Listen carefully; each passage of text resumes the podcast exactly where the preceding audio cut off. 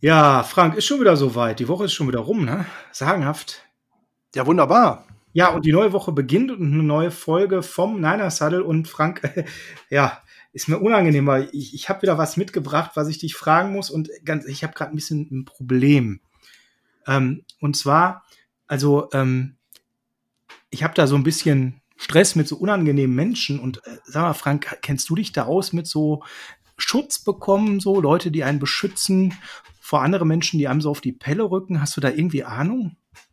So im Sportvergleich meinst du sowas wie die Offensive Line? Ja, ich glaube, da habe ich jemand Gutes, der uns da ganz viele Fragen beantworten kann. Äh, ja, sowas wie Offensive Line. Ja, genau, das ist ein guter äh, Vergleich, halt nur so für, fürs wahre Leben. Ja, wer wäre denn derjenige, der da so Ahnung hat?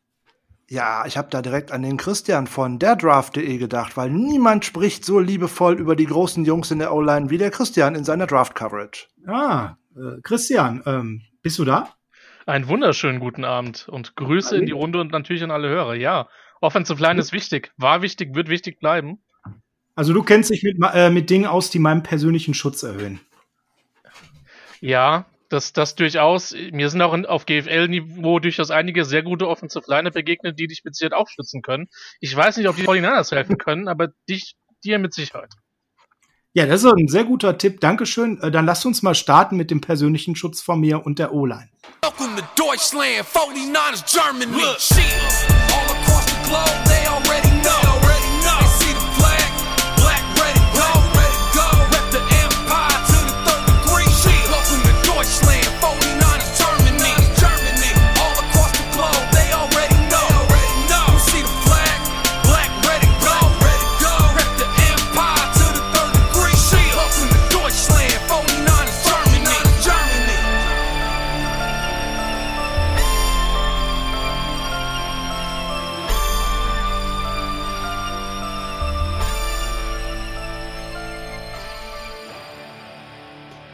Es ist der 28.07.2020. Es ist Dienstags und Dienstags ist Niners Huddle Zeit. Herzlich willkommen zum Niners Huddle Episode 25, dem Podcast der 49ers Germany, dem familienfreundlichsten Fanclub der San Francisco 49ers im deutschsprachigen Raum. Mein Name ist Sascha Lippe und an meiner Seite wie immer der Taktikguru.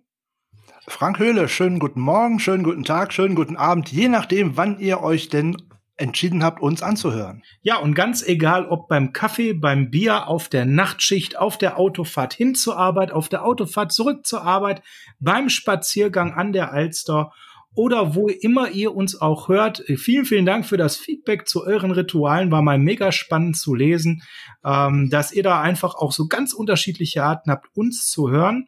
Behaltet das bei mit ganz viel Spaß und vielen Dank an euch alle für die Treue und wie ja eigentlich immer, können wir sagen, haben wir bei den Position Previews heute auch wieder einen Gast zu Start, denn heute heißt es Position Preview die O-Line.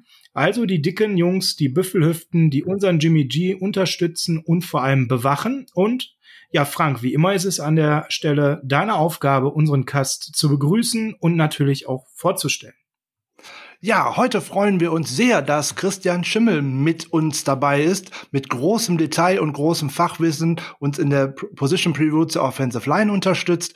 Christian dürfte vielen von euch schon aus unserer Draft Coverage und den Beyond the Horizon Artikeln zu den einzelnen Positionsgruppen bekannt sein.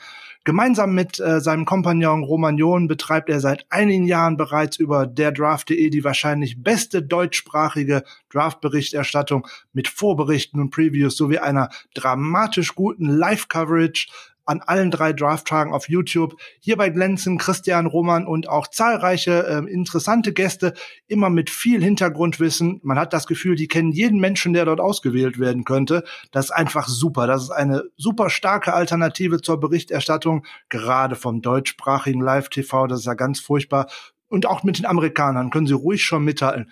Christian könnt ihr auch gerne hier und da mal bei Sportradio 360 hören und ihr solltet ihm unbedingt auf Twitter folgen, ne, chris5sh.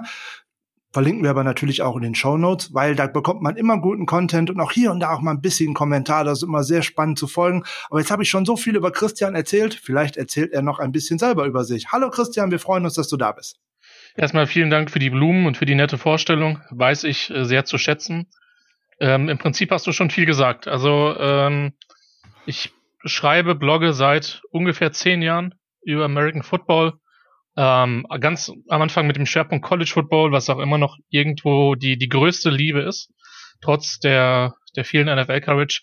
Der Draft.de, du hast es gesagt, ähm, das haben wir 2013 ins Leben gerufen und haben jetzt äh, der Draft Coverage im äh, in, mit der letzten eben jetzt die siebte, das siebte Mal live berichtet, zusammen mit, mit Roman, mit Jan, mit Julian unter anderem. James Wiebe war dieses Jahr äh, auch entsprechend dabei. Also das waren, äh, machen wir jetzt schon eine ganze Zeit. Und ähm, ja, ich habe persönlich bei vielen Projekten mitgewirkt, was so noch mit das, äh, das Baby ist, was jetzt äh, eigentlich über den Sommer äh, aktiv sein sollte, die, die German Football League ähm, die er aktuell pausiert. Inwiefern da ein Spielbetrieb zustande kommt, das wird man sehen. Man hat jetzt im, äh, an diesem Wochen, im letzten Wochenende reichlich Nachrichten gehört, wer spielen will, wer nicht spielen will. Ähm, da kommentiere ich seit, äh, seit 2016 und seit 2017 eben sehr regelmäßig auch Spiele, primär in Marburg und in Frankfurt. Und genau, also der Draft, College Football, NFL, GFL. Mein, mein Motto ist tatsächlich 365 Tage im Jahr Football ist möglich. Es ist nicht zwingend zu empfehlen. Ähm, aber äh, aber es, es, geht. Es, es, geht definitiv. Und ähm, ja, das ist eines der größten Hobbys, die ich eben habe. Und äh, auch in den Pandemie-Zeiten lässt sich das ein Stück weit, äh, ein Stück weit leben. Und deswegen freue ich mich, äh, dass ich eben entsprechend bei euch zu Gast sein darf und ein bisschen mit euch über Offensive Line Play und ein paar Spieler sprechen darf. Hervorragend, da freuen wir uns total. Und ich habe direkt eine Nachfrage, da ich gerade Marburg gehört habe. Hast du rein zufällig ja. auch schon mal bei diesen netten, ähm, da gibt's auch schon mal so All-Star-Benefits-Spiele von ehemaligen GFL-Spielern und dergleichen. Aber letztes Jahr unter anderem auch hier die Rhein-Main All-Stars gegen ja. Bavarian All-Stars und dergleichen. Warst du da auch rein zufällig? Weil da war ich letztes Jahr auch. Also ich kenne die, ich kenne die Spiele. Ich war aber an dem Wochenende nicht da, weil ich tatsächlich anderweitig, äh, anderweitig unterwegs war. Ähm, aber ähm, zu, zum Teil den einen oder anderen Organisator von den Spielen kennt man und ähm, das findet ja sehr, sehr regelmäßig statt als, als Charity-Aktion auch. Ähm, ist, eine, ist eine extrem gute Geschichte, ja. Ähm, aber ich war jetzt selber noch nicht bei so einem Spiel vor Ort. Äh, dieses Jahr fällt es wohl leider aus in Marburg, wie ich äh, leider gestern gerade gelesen habe vom Tom Warren. Aber die wollen noch äh, schauen, ob sie etwas anderes organisieren können. Lebt ja vor allem natürlich von einer großen Menge an Zuschauern und Spendenbereitschaft ja. und dergleichen. Ja. Da drücken wir die Daumen, dass es auch bald wieder stattfinden kann. Und ähm, ja, deine diese Draft Coverage, die ihr da so schön bei YouTube macht, das ist wirklich der absolute Hammer, wenn ihr euch da die ganzen Nächte um die Ohren haut und wirklich eigentlich zu jedem was sagen könnt. Also ich habe das auch jetzt zum dritten oder vierten Jahr in Folge nebenbei äh, laufen lassen. Ähm, das ist wirklich sehr interessant. Da macht ihr einen super Job. Da kann man euch gar nicht genug für loben. Ja, es ist halt, es, es, es, es hat halt klein angefangen mit einer, mit einer Idee, die noch nicht mal auf, auf Schnaps begründet war äh, oder anderen alkoholischen Getränken und äh, Roman hat damals nicht schnell genug Nein gesagt.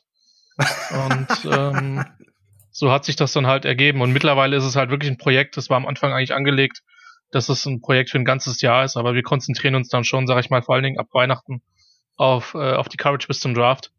Ähm, und versuchen das dann so gut wie möglich zu machen und die Live, das, das Live-Event ist dann entsprechend immer das Highlight des Jahres, wo wir dann auch mit, mit wirklich kompetenten Gästen arbeiten dürfen. Und das macht einfach Spaß. Und ähm, der große Vorteil ist tatsächlich, ähm, dass das Wissen über die Spieler in der NFL so halt auch zwangsläufig steigt, ähm, weil du einfach, je länger du das machst, desto mehr Spieler hast du gesehen, die in die Liga kommen. Und ähm, das macht es dann natürlich sehr interessant zu schauen, wie sich dann auch die Entwicklung beim einen oder anderen entsprechend fortsetzt. Ja, ja, hör mal, vielen Dank für die Einblicke in deine Arbeit. Und äh, wir, da können wir uns jetzt natürlich noch Stunden unterhalten, aber es gibt diese Woche ein paar News tatsächlich. Wir hatten gar nicht damit gerechnet. Und dann haben wir ja gleich noch das lange Thema O-Line. Ich würde sagen, wir starten mal, Jungs, durch mit den äh, News of the Week. Ähm, ja, da gibt's eine News, die ist eigentlich nur eine kleine Randnotiz. Die war bis vor zwei Tagen, Frank, die einzige News, die wir hatten, nämlich unser ähm, ehemaliger Spieler Stan Hindman ist verstorben mit 76 Jahren. Und äh, da sehen wir uns schon auch in der Pflicht bei einem Defensive Lineman, der sieben Jahre immerhin für uns gespielt hat. Ähm, das wenigstens kurz mal euch weiterzugeben. 76 Karrierespiele hat er gemacht. Und ähm, wir hatten da sogar ein bisschen mehr vorbereitet zu, weil nix an News da waren. Aber Frank, dann haben sich hier tatsächlich jetzt die Nachrichten überschlagen. Und der größte Nachrichtenalert betrifft Raheem Mostert. Ja, Ein Trade stand groß im Raum, großer Aufruhr unter allen, eine zum Teil sehr emotional geführte Debatte, ob man ihn bezahlen soll oder nicht. Allein mal zurück wieder fahren auf den Business-Standpunkt, das haben wir ja vor zwei Wochen auch gesagt. Da wird sich schon eine Lösung finden und tatsächlich, ne, kurz vor Beginn des Training Camp hat doch vorhin der, vor gut einer Stunde hat sein äh, Berater getwittert, dass man sich jetzt mit den 49ers auf einen neuen Deal geeinigt hat. Und die eine oder andere Zahl ist inzwischen auch schon durchgesickert. Also im Endeffekt könnte er, es ist abhängig von seiner Leistung, es ist an gewisse Boni und dergleichen gebunden, kann er doch tatsächlich das Ziel, was er da vor zwei, drei Wochen in den Raum geworfen hat, der bestbezahlte Running Back auf dem Roster der 49ers zu sein, kann er vielleicht sogar erreichen. Wenn er richtig eine hervorragende Saison abliefert, kann er weitere 2,875 Millionen dieses Jahr dazu verdienen und damit hätte er sein eigentliches Gehalt tatsächlich schon fast verdoppelt. Also von daher für alles gut gelaufen, für alle Parteien. Man kann richtig schön direkt Richtung Training Camp gucken und man kann hoffen, dass er die Leistung von letztem Jahr wiederholen kann. Man könnte das eine Win-Win-Situation nennen, oder Frank?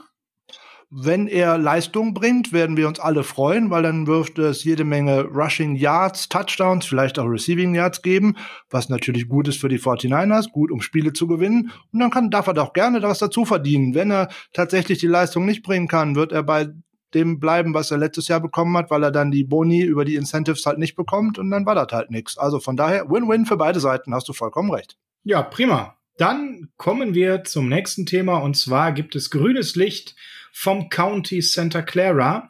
Das heißt, äh, wir können Warnung geben in einem sehr, sehr wichtigen Thema, denn die San Francisco 49ers und ihre Offiziellen haben eben vom Santa Clara County die Erlaubnis erhalten, das Trainingslager pünktlich eben auch zu öffnen auf der gewohnten Trainingsanlage in der Nähe des Levi Stadiums. Und äh, das sind definitiv in der jetzigen Zeit, wo mit Covid-19 und der Pandemie ja viel Unsicherheit besteht, sehr, sehr gute Nachrichten, Frank. Ja? Natürlich, insbesondere weil Santa Clara eines der am restriktivst handelsten äh, Countys in ganz Amerika gewesen ist. Also da stand man zwar in ständigem Austausch, aber das war tatsächlich bis, bis Ende letzter Woche noch sehr fraglich, ob man überhaupt ähm, die Freigabe dazu bekommt. Dazu gehört aber auch die Rahmenbedingungen, die die NFL dann ja jetzt doch noch, wir haben sie ja letzte Woche auch, glaube ich, zu Recht dafür nochmal kritisiert, dass sie es bis jetzt nicht getan hatten, recht kurzfristig ins Leben gerufen haben, dass zum Beispiel nicht mehr als 80 Spieler ähm, in den Team Facilities sein dürfen, dass tägliche Tests durchgeführt werden und und und. Also das ganze Programm, was man dann jetzt ja verabschiedet hat. Ohne das hätte Santa Clara County bestimmt gesagt, Freunde, ist nicht. Ja, und wir gucken direkt mal auf so einen kurzen Fahrplan. Wie sieht denn das Trainingscamp aus? Ähm, es beginnt jetzt im Prinzip heute am 28., wo ihr diesen Podcast hört mit den Covid-19-Tests, wo sich dann alle Veteranen zu anmelden können ähm, und dann eben getestet werden, um dann in den nächsten zwei Tagen isoliert zu sein und das Testergebnis abzuwarten, bevor dann am 1., 31. Juli dann eben der zweite Test absolviert wird, um da mit dem Ergebnis auch ganz sicher zu gehen. Das ist am Freitag, wenn die neue Folge Spotlight herauskommt. Wenn dann zwei negative Tests vorliegen, wovon wir ausgehen, startet am Samstag, der 1. August, dann eben offiziell das Trainingscamp ähm, mit den Meetings ja, und dann geht's los mit dem üblichen Programm, nachdem am Anfang viel auf der, den Tests beruht und ergänzt wird durch virtuelle Meetings, um da auch ähm, ja diese zwei Tage, ähm, wo man sich äh, einsperren muss, sage ich jetzt mal salopp, gut zu überbrücken. Also die Zeit ist da nicht äh, verloren, sondern da finden virtuelle Meetings statt. Geht's danach dann in die Physicals und dann wird eben viel erstmal an Grundlagen, Stärke, Kondition gearbeitet, bevor dann nachher in der Mitte des Camps dann so richtig durchgestartet wird. Und äh, da halten wir euch am Laufenden. Wie die Trainingscamps laufen, da wollen wir heute gar nicht zu tief reingehen. Ähm, wir haben aber so ein bisschen schon was vorbereitet, um euch dann in den nächsten Tagen immer mal wieder verlauten zu lassen. Das machen wir jetzt einmal pro Woche. Wie läuft das Trainingscamp? Also ihr hört nächste Woche Dienstag dann ein Update zu allen wichtigen Dingen aus dem Trainingscamp und was da gerade dann auch vor Ort passiert. Was auch passiert ist, ist die Ende, das Ende der Causa ähm, Jamal Adams. Und da haben wir jetzt eigentlich hier gerade nichts mit am Schwimmer, weil er kommt nicht zu den 49ers. Und trotzdem haben wir gesagt, wollen wir da mal ganz kurz zwei Minuten drüber reden, Frank, nicht wahr? Ja, es ist ja wieder in den Medien auch viel spekuliert worden, was die 49ers wohl angeblich geboten haben sollen und dass man dramatisch in ähm, dramatisch involviert gewesen wäre, man wäre interessiert gewesen und alles. Ja, und John Lynch hat sich heute vor die Kamera gestellt und hat schließlich und ergreifend gesagt, überhaupt nicht, wir haben noch nicht mal den Telefonhörer in die Hand genommen und wir haben nicht angerufen wegen diesem Spieler. So, damit wäre das eigentlich alles schon erledigt, was rum spekuliert worden ist. Er ist bei den Seahawks gelandet, die wirklich einen immens teuren Preis dafür bezahlt haben zwei First-Round-Picks, einen Viertrunden-Pick und ihren Safety Bradley McDougall. Hui, das ist äh, eine Menge Holz für äh, einen Strong Safety, der sicherlich ein sehr, sehr guter Spieler ist, der aber auch zum einen bezahlt werden möchte. Das ist angesichts eines Themas, auf das wir gleich nochmal kommen, nämlich dem Salary Cap in den nächsten Jahren auch recht schwierig. Und dann mal schauen, ob denen das tatsächlich was bringt. Wie siehst du das, Sascha? Ich habe ja gerade schon das Wort über den Tisch ziehen lassen erwähnt. Ähm, natürlich, jetzt muss man eins ganz klar sagen, wenn man so pickt wie die Seahawks in den letzten Jahren, dann kann man bedenkenlos seine First Rounder abgeben, weil da kommt ja eh nichts bei rum. Ja? hm. Jede Spitze gegen die Seahawks immer gerne verwandelt liebend gerne an die Seahawks Community. Einen lieben Gruß von mir. Ähm, da, wird, da wird Christian uns bestimmt auch direkt zustimmen, dass die Seahawks gerade in den letzten zwei bis drei Jahren in der ersten Runde immer recht merkwürdig ge gepickt haben. Sie, sie ziehen ihre Strategie auf jeden Fall sehr konsequent durch. Äh, ich glaube, das kann man. aber sehr nett gesagt. ja, das, das, das, das, das kann man. Also bei einigen Spielern ist es natürlich definitiv zu früh, ähm, um es ja. um's zu, um's zu beurteilen. Ähm, aber ja, also dass die, dass das, dass deren Draftboard, glaube ich, sehr weit von den Medien-Draftboards abweicht, ist das eine, dass viele von denen in den letzten Jahren auch nicht so funktioniert haben, wie sie sich das gewünscht haben, ist, glaube ich, das andere. Ich meine, da sind sie nicht die einzige Mannschaft in der in der NFL. Ich habe jetzt auch mal die, die Jets First Rounder aus den letzten sieben Jahren, irgendjemand hatte das die Tage getwittert gelesen. Das ist auch ah, ganz, ganz, ganz, ganz übel. Äh, ich hoffe für die Jets, weil mir die per se als Chargers-Fan ausgesprochen egal sind, dass, äh, dass Sam Darnold funktioniert. Ja, ich habe dazu, das ist so ein Team, das ist mir einfach egal. Also da habe ich keine, keine negative Beziehung zu, keine positive Beziehung zu. Ich würde es äh, Darnold einfach gönnen, weil ich den, den am College einfach extrem, extrem gut fand. Ähm, und der jetzt, äh, ich glaube, mit Coaching und mit, mit, auch mit dem, mit den, mit den Surroundings da ein bisschen zu kämpfen hat. Aber ja, ähm, ich werde, glaube ich, wenn er nicht komplett scheiße baut, nie ein schlechtes Wort über Jamal Adams verlieren, weil ich ihn einfach ähm, als Footballspieler liebe. Überragender Spieler. Ähm, ich hätte nicht gedacht, dass die, dass die Jets den Preis kriegen, den sie, den sie bekommen. Ähm, Seattle ist im Win-Now-Modus. Das ist, glaube ich, kann man definitiv sagen. Ein paar Stellen, Baustellen haben sich ja stabilisiert in, im letzten Jahr, von daher mit denen ist zu rechnen, aber der Preis ist natürlich teuer. Klar, du willst, solange Russell Wilson in seiner Prime ist, ihm alle Möglichkeiten geben, ähm, das, äh, äh, das Fenster zu nutzen.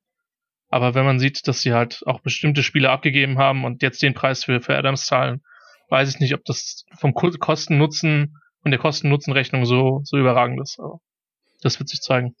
Ja, es ist nun mal auch so, äh, er ist jetzt auch nicht der nächste Earl Thomas. Das muss man ja auch einfach mal ganz offen und ehrlich sagen. Weiß ich nicht. Klar Jamal Adamson äh, in seinem Bereich sehr gut, aber Safety, die Wichtigkeit der Position in der jetzt modernen NFL, da gibt's wichtigere Positionen und da bin ich schon überrascht, dass man auf Safety bereit ist, so extrem zu äh, investieren, zumal er momentan ja auch klare Stärken hat, wenn der Gegner äh, läuft oder kurz wirft und ebenso die mittel- und längeren Pässe er aufgrund der Tatsache, dass er sich nah an der Scrimmage gerne aufhält, ähm, gar nicht so bisher für sein Thema sind. Also spricht sehr dafür, dass er sehr anders eingesetzt wird zukünftig. Ich glaube auch, dass er das Potenzial hat, sich weiterzuentwickeln.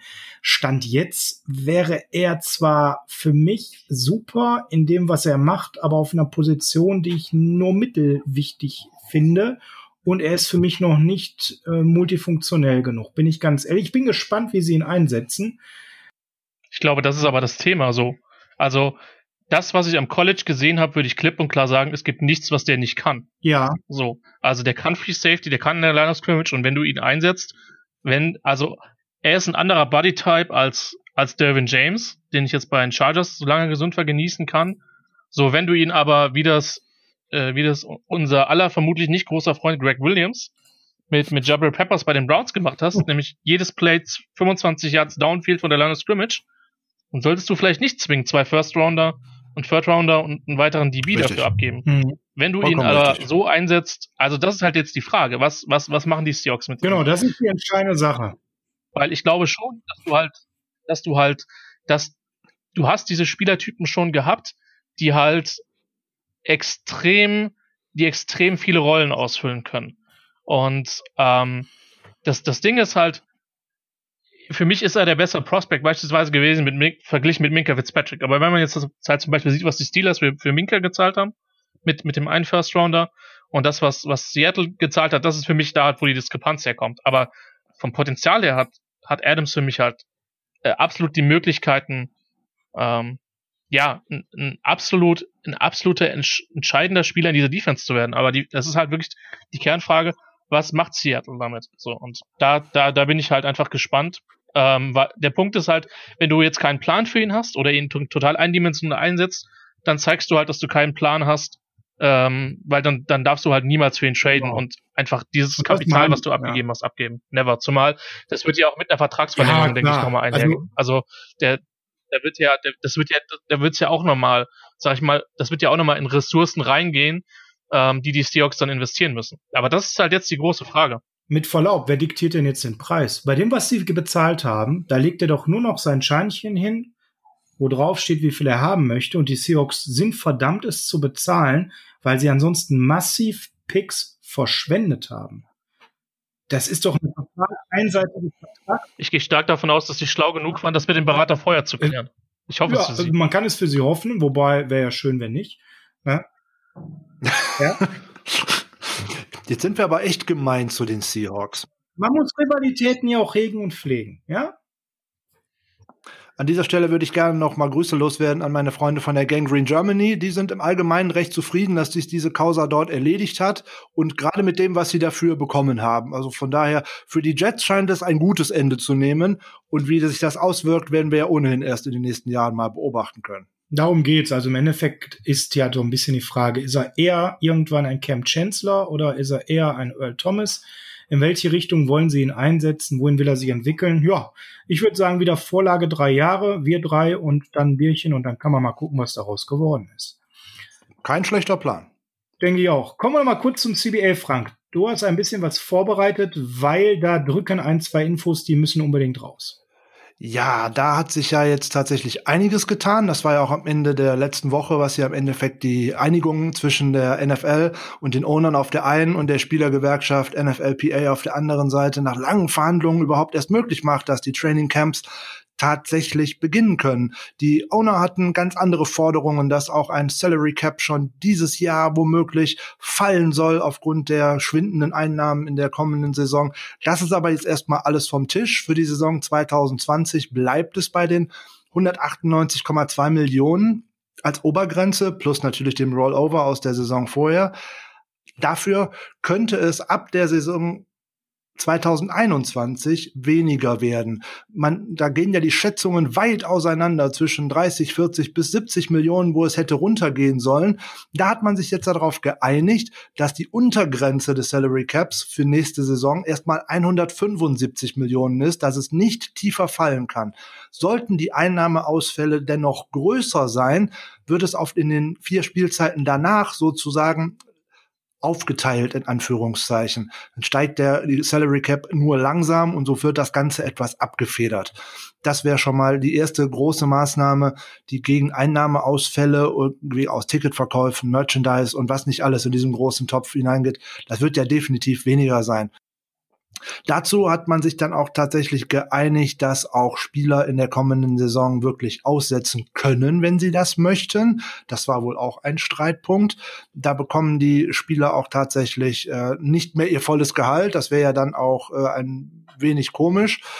Ähm, aber äh, man hat das sich darauf geeinigt, dass Spieler, die keiner Risikogruppe angehören, aber dennoch nicht spielen wollen, was natürlich ihr gutes Recht ist, dann jetzt einfach sagen müssen, hallo Freunde, ich spiele jetzt nicht, bekommen dann allerdings nur 150.000 Dollar und der Vertrag im Endeffekt ruht ein Jahr und ging also nächstes Jahr bei der neuen Saison einfach wieder neu los. Und Spieler, die zu einer Hochrisikogruppe zählen, so boah, wer auch immer da jetzt so, so reingehört, wer ein schwerwiegendes Asthma hat, Typ 2 Diabetes oder eine Sichelzellanämie oder was es da noch alles so gibt, Hochrisikogruppe, Die können die Saison aussetzen, bekommen aber 350.000 Dollar und außerdem bekommen sie eine Full-Pay-Saison angerechnet, was ja für den Free Agency-Status und dergleichen immer recht wichtig ist.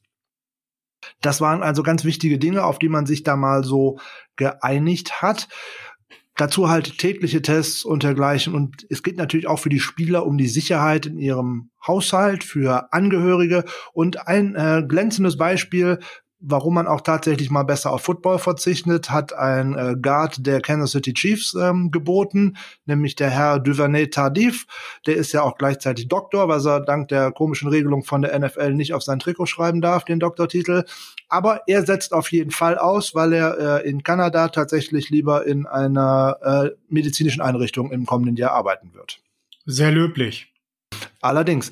So, jetzt muss man auch kurz schauen, was passiert denn eigentlich mit dem ganzen finanziellen Verlust? Finanzieller Verlust für Owner, Franchises und dergleichen. Man wollte halt, dass das Ganze weiter geplant werden kann, nämlich auch gerade jetzt hier. Wir sprechen immer über die Vertragsverlängerung mit George Kittle oder jetzt eben der Trade mit Jamal Adams.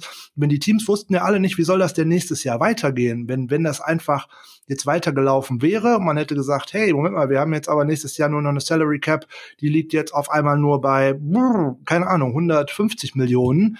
Da wären aber ganz, ganz viele Teams schon in Schwitzen gekommen. Wenn man jetzt nur die 175 Millionen Grenze mal an sich nimmt, haben wir tatsächlich schon eins, zwei, drei, vier, fünf, sechs, sieben, acht Teams, die deutlich über dieser Grenze sind, die im Endeffekt für nächstes Jahr, was ihre Verträge anbelangt, haben zum Beispiel das Schlimmste, was drüber ist, sind die Philadelphia Eagles mit 71 Millionen. Das ist schon ziemlich böse. Das schon ziemlich böse, werden auf der anderen Seite am besten dastehen die Indianapolis Colts. Die hätten nämlich auch unter dem neuen Salary Cap von 175 Millionen Stand jetzt 91 Millionen frei. Gut, jetzt muss man mal abwarten, wie sich das entwickelt, aber so haben die Teams zumindest eine Grundlage, wie es denn überhaupt weitergehen kann. Und das ist auf jeden Fall sehr wichtig gewesen. Das Einzige, was daran wirklich merkwürdig ist, man hat jetzt ein halbes Jahr Zeit gehabt, sich über solche Sachen im Endeffekt äh, mal zu unterhalten. Ähm, und wann macht man das jetzt? Wirklich so bis drei Tage vor Beginn des Training Camp und das ist alles sehr merkwürdig. Es kommt einem so vor, als ob man die Situation einfach aussitzen wollte.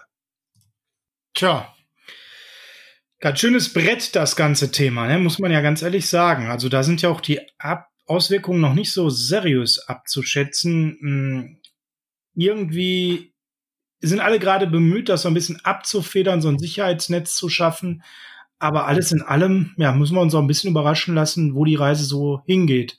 Mit Spielen vielleicht ohne Zuschauer und so weiter und so fort. Genau. Apropos Sicherheitsnetz, das ist wirklich noch ein schönes Stichwort. Wir haben ja vorhin schon mal darüber gesprochen, dass jetzt auch ein Roster verkleinert werden wird. Es sollen ähm, aufgrund der großen Einstellung im Großraum, dass nur 80 Spieler äh, tatsächlich gleichzeitig in diese Team-Facility rein dürfen hat man sich jetzt darauf geeinigt, dass der eigentliche Off-Season- und Training-Camp-Roster von 90 Spielern auf 80 Spieler reduziert wird.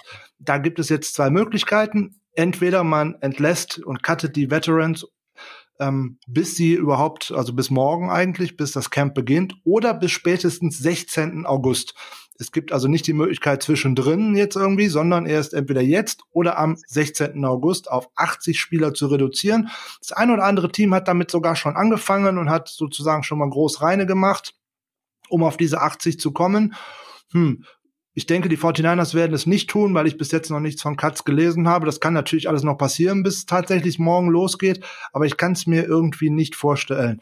Hätte natürlich den Vorteil, dass man die, ähm, die Mannschaft nicht mehr aufteilen muss, wenn 80 da sein dürfen und ich habe 80 in, im Kader, dann muss ich nicht mehr zwei Trainingsgruppen und dergleichen bilden. Das hat sicherlich seine Vorteile.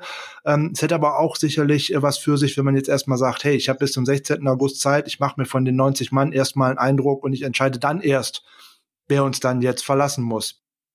Für die Practice Squad gab es für 2020 ja ohnehin schon eine Erhöhung von bisher 10 auf nunmehr 12 Spieler.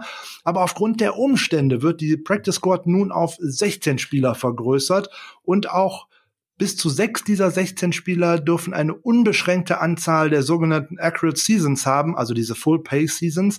Normalerweise darf ein Spieler nicht mehr als drei haben, um überhaupt noch äh, eligible für die Practice Squads sein zu dürfen. Und außerdem dürfen die Spieler, äh, die Teams an Spieltagen vier Spieler aus der Practice Squad aufs Active Roster befördern und damit sozusagen das Roster von 53 auf 57 erhöhen dem Ganzen ist natürlich geschuldet, weil man halt mit Ausfällen rechnet, nämlich mit infizierten Spielern, die dann halt aussetzen müssen. Was uns zu der Frage führt, was passiert denn mit den Spielern, die tatsächlich jetzt mal infiziert werden, was passiert denn dann? Da hat die NFL jetzt was Lustiges geschaffen. Ich nenne es lustig, weil ich den Namen lustig finde. Die sogenannte Corona IR.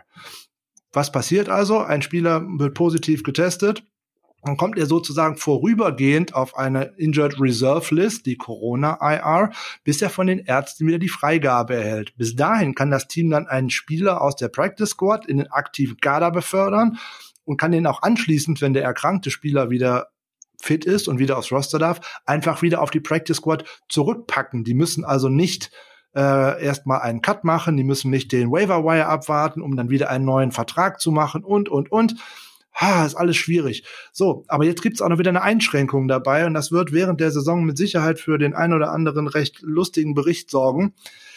Ein Spieler, der sich nachweislich fahrlässig verhalten hat und sich mit einer Hochrisikoveranstaltung fernab von Teameinrichtungen ansteckt, der darf nicht auf diese Reserve Covid-19 List kommen, sondern der muss auf die Non-Football Injury List und wird dann auch kein Gehalt bekommen. Und außerdem drohen ihm weitere Strafen sowohl von den Franchises als auch von der NFL. Also mal ganz einfaches Beispiel. Lou Williams, der in der NBA aus der Bubble rausgeht, zur Beerdigung seines Onkels auf dem Rückweg ins Stripclub geht, weil es da so tolle Nuggets gibt, ist jetzt eher fahrlässig unterwegs gewesen und käme, Mit Sicherheit, ja. käme nicht auf die Covid-IA. Tatsächlicher Fall der NBA gerade, ne? nur damit man mal sieht, was so alles geht. Okay, jo. vielen Dank, Frank, für diese kleinen Ausblick. Wir haben uns ein paar Minuten Zeit genommen, weil wir wissen, dass euch das sehr interessiert. Und jetzt starten wir mit dem Christian zusammen durch zu unserem Hauptthema heute, Offensive Line Position Preview. Also die dicken Jungs, die Büffelhüften, die unseren Jimmy G bewachen. Und Christian, du hast ja gerade schon gesagt, Menschen, die andere Menschen bewachen, da kennst du dich gut aus. Also wenn ich mal irgendwo Zeche geprellt habe oder ähnliches, du kannst mir da aushelfen. Ich habe mittlerweile so viele GFL-Mannschaften kommentiert äh, und, und gesehen. Ich, ich, ich glaube, da, da, da bist du dann in guten Händen, ja. Da, da mache ich mir keine Sorgen. Es gibt auch den einen oder anderen ehemaligen Coach, der da, glaube ich, durchaus noch in der Lage wäre, dich zu schützen. Wunderbar. Ja, Christian, wir haben dich heute hier, weil du auch äh, jemand bist, der sich mit O-Line sehr, sehr gut auskennt. Und wir wollen auch direkt mal reinstarten in die O-Line. Pro Football Focus rankt unsere O-Line auf Platz 8. Frank hat ja dazu schon mal was gesagt, wie wichtig und wie wertvoll diese Vorab-Rankings von Pro Football Focus sind, wobei wir Rang 8 hier sehr, sehr gerne glauben. Wir waren im Jahr äh, 2019 auf Platz 14 gerankt im Vorfeld. Ja, man muss aber ganz klar sagen, dass wir uns da sicherlich besser geschlagen haben, auch wenn wir natürlich jetzt zu diesem Jahr personell deutliche Veränderungen haben, die wir jetzt einmal durchgehen, wenn wir nach und nach uns mal die O-Line anschauen. Womit möchtet ihr gerne starten? Ich würde vorschlagen, bevor wir auf die einzelnen Spieler gucken, lassen wir uns doch mal ein bisschen an der Expertise von Christian allen teilhaben und vielleicht kann er mal kurz äh, erläutern, wie sind denn eigentlich die Unterschiede für die einzelnen Positionen? Was unterscheidet den Center vom Guard und warum schreiben immer alle, der Tackle wäre die wichtigste Position? Na, vielleicht mal die ein oder andere Grundlage, weil die Offensive Line bekommt in Anführungszeichen immer wenig Liebe und wenig ähm, Aufmerksamkeit, die gehen immer unter. Jeder spricht immer über Wide Receiver, Cornerbacks ah, und Quarterbacks natürlich. Ja. Also mehr Liebe für die dicken Jungs, Christian. Setz uns mal in Szene. Finde ich eine gute Idee von Frank. Also es sind, es ist natürlich insofern, es ist meistens so, die, die Jungs, die am seltensten den, den Ball sehen, das ist in den meisten Sportarten so, ähm, oder die entscheidende Ballaktion haben, die, die werden in aller Regel eher, eher untergraben. Und ich glaube, dass die 49 dass sie gerade für die Offense, die 49 spielen, nochmal einen besonderen Wert hat aus, aus bestimmten Gründen. Aber ähm, im Prinzip ist es ganz banal. Wir wissen, eine gute NFL-Offense funktioniert nur, wenn ich einen funktionalen Quarterback habe. funktionaler Quarterback werde ich in aller Regel nur dann haben, wenn der nicht permanent Druck im Gesicht hat. Quarterbacks hassen Druck. Ähm, und der Punkt ist, warum, warum Tackles, zumindest ist das immer noch die weit verbreitete Meinung, ich glaube, es ist auch durchaus legitim, ähm, nochmal die relevantere Position ist, weil das, was innen passiert, kann ein Quarterback vielleicht noch eher wahrnehmen oder noch eher sehen, aber wenn, sag ich mal, über auf seine, in seinem Rücken quasi ein Spieler nach anderthalb äh, Sekunden geschlagen wird, dann hat er, hat er keine Chance. Ähm, es gab lange das Paradigma, dass der Left Tackle deutlich wichtiger ist als der, als der Right Tackle. Ähm, das kann man inhaltlich immer noch insofern begründen, dass man sagt, der, der Quarterback schaut immer noch vermutlich eher ähm, nach rechts als Rechtshänder oder hat er, oder die, die, die Vision nach rechts ist vielleicht ein bisschen größer als nach links, aber mittlerweile glaube ich, dass beide Tackle-Spots, ich will nicht sagen annähernd gleichwertig sind, aber auf dem Weg dahin, ähm, weil der Gegner sonst einfach seinen stärksten Pass-Rusher gegen den schwächeren Tackle stellt und dann hast du halt permanent Druck im Gesicht und dann keine funktionale Offense. Ähm, das heißt, der wesentliche Job von diesen Tackles ist natürlich im Idealfall sehr, sehr gut im Pass Protection zu sein, einen Quarterback zu schützen, eine gewisse, ich werde jetzt gleich nochmal kurz nochmal auf zwei, drei technische Punkte eingehen, die mir wichtig sind. Bei den Guards ist es tatsächlich so, ähm, das war vielleicht vor zehn Jahren noch anders, du bist mittlerweile absolut verloren, wenn du dich gar nicht mehr bewegen kannst und nur Kraft hast und im Weg rumstehst, ähm, weil du dann einfach von, von Defensive Linern, die, äh, die eine gewisse Quickness haben, einfach ausmanövriert wirst und ständig Druck abgibst. Ähm, wir wissen, dass das bestimmte Quarterbacks, Brady ist da beispielsweise ein Musterbeispiel, äh, ganz große Probleme haben mit, mit Inside Pressure, also mit, mit wirklich Druck über die Mitte. Ähm, wir haben das gesehen, dass die Eagles haben das eine Zeit lang sehr effektiv gemacht, die, die A-Gaps attackiert worden sind, also das ist die Lücke zwischen Center, also die beiden Lücken zwischen Center und Guard, ähm, wo dann ständig reingeschossen worden ist. Ähm, und äh, ja, also wo die Guards haben im, im Laufspiel nochmal eine größere Bedeutung ähm, als, als die Tackles, weil sie einfach eher noch involviert sind. Die meisten Läufe, die stattfinden, finden über die Mitte statt oder zumindestens werden dann in die Mitte zurückgekattet vom Running Back. Ähm, das heißt, das, da, da ist einfach eine große Verantwortung. Und als Guard gilt für dich, lass dich im Pass, Passspiel nicht zu sehr schlagen und äh, versuch im Lauf die eine oder andere Lücke zu öffnen. Der Center hat in der Interior O-Line natürlich nochmal eine besondere Rolle, weil er einfach ganz oft dafür verantwortlich ist, ähm, ja, die, die gegnerische Defense zu lesen, Ansagen zu machen, Gegner gegebenenfalls gerade bei jungen Quarterbacks im, äh, im, im Protection Scheme, also in der Art und Weise, wie dann geblockt werden soll, äh, Ansagen zu machen. Der muss natürlich eine besondere Spielintelligenz mit mitbringen und das ist natürlich auch das, was, sag ich mal, die, die guten Center von den weniger guten unterscheiden. Das ist übrigens auch das, was die College-Evaluation so schwierig macht.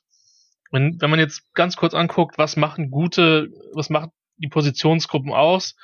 Ähm, klar ist, als, als Offensive Tackle brauchst du eine gewisse, eine gewisse körperliche Größe, brauchst eine gewisse Armlänge, um die gegnerischen Verteidiger von dir fernzuhalten, um mit den Schritten, die du machst, relativ viel Grund und Boden einfach auch äh, zu covern. Ähm, für mich das absolut wichtigste Kriterium ist tatsächlich die, die, die, die, die Geschwindigkeit der Füße. Wie schnell komme ich aus meinem Stance tatsächlich in die sogenannten Kickbacks rein? Ähm, in die in die Schritte, um den Quarterback zu beschützen.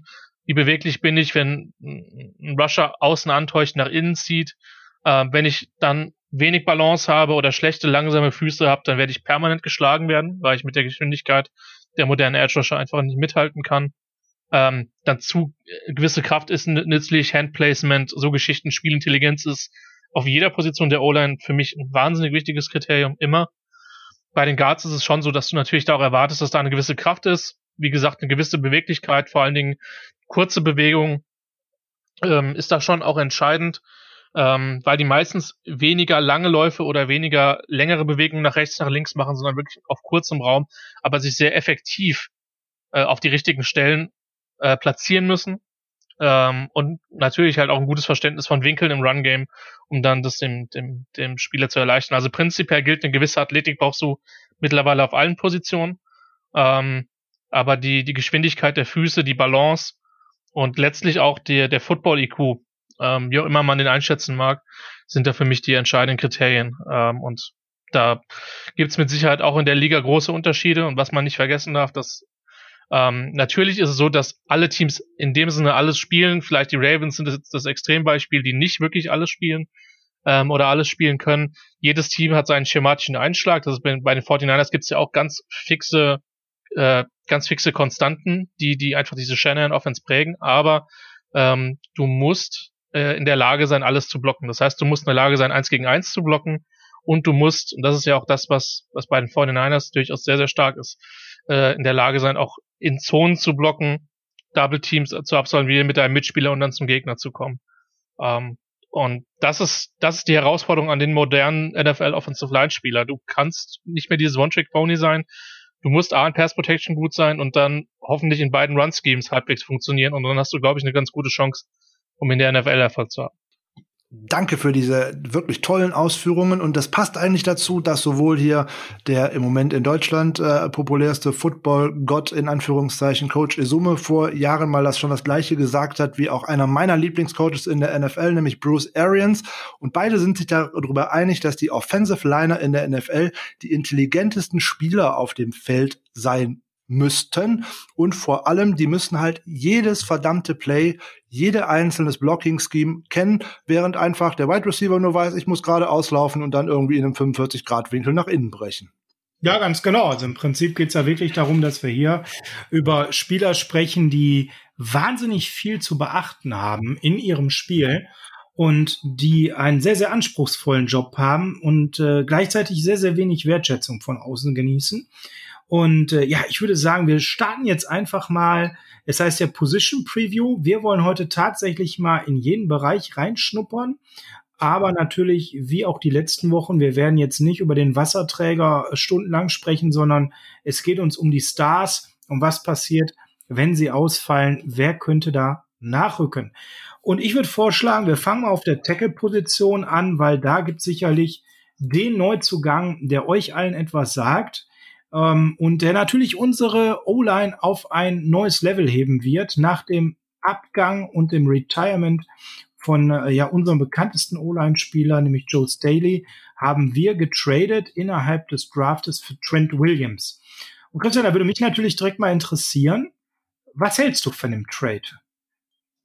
Er war halt günstig, muss man sagen. Ne? Also ähm, wir wissen jetzt natürlich nicht, in welchem Football-Shape äh, Williams ist, es ist zu vermuten, dass er sich komplett fit gehalten hat, ähm, weil er ja vorher auch schon in, in Washington äh, Profi durch und durch war.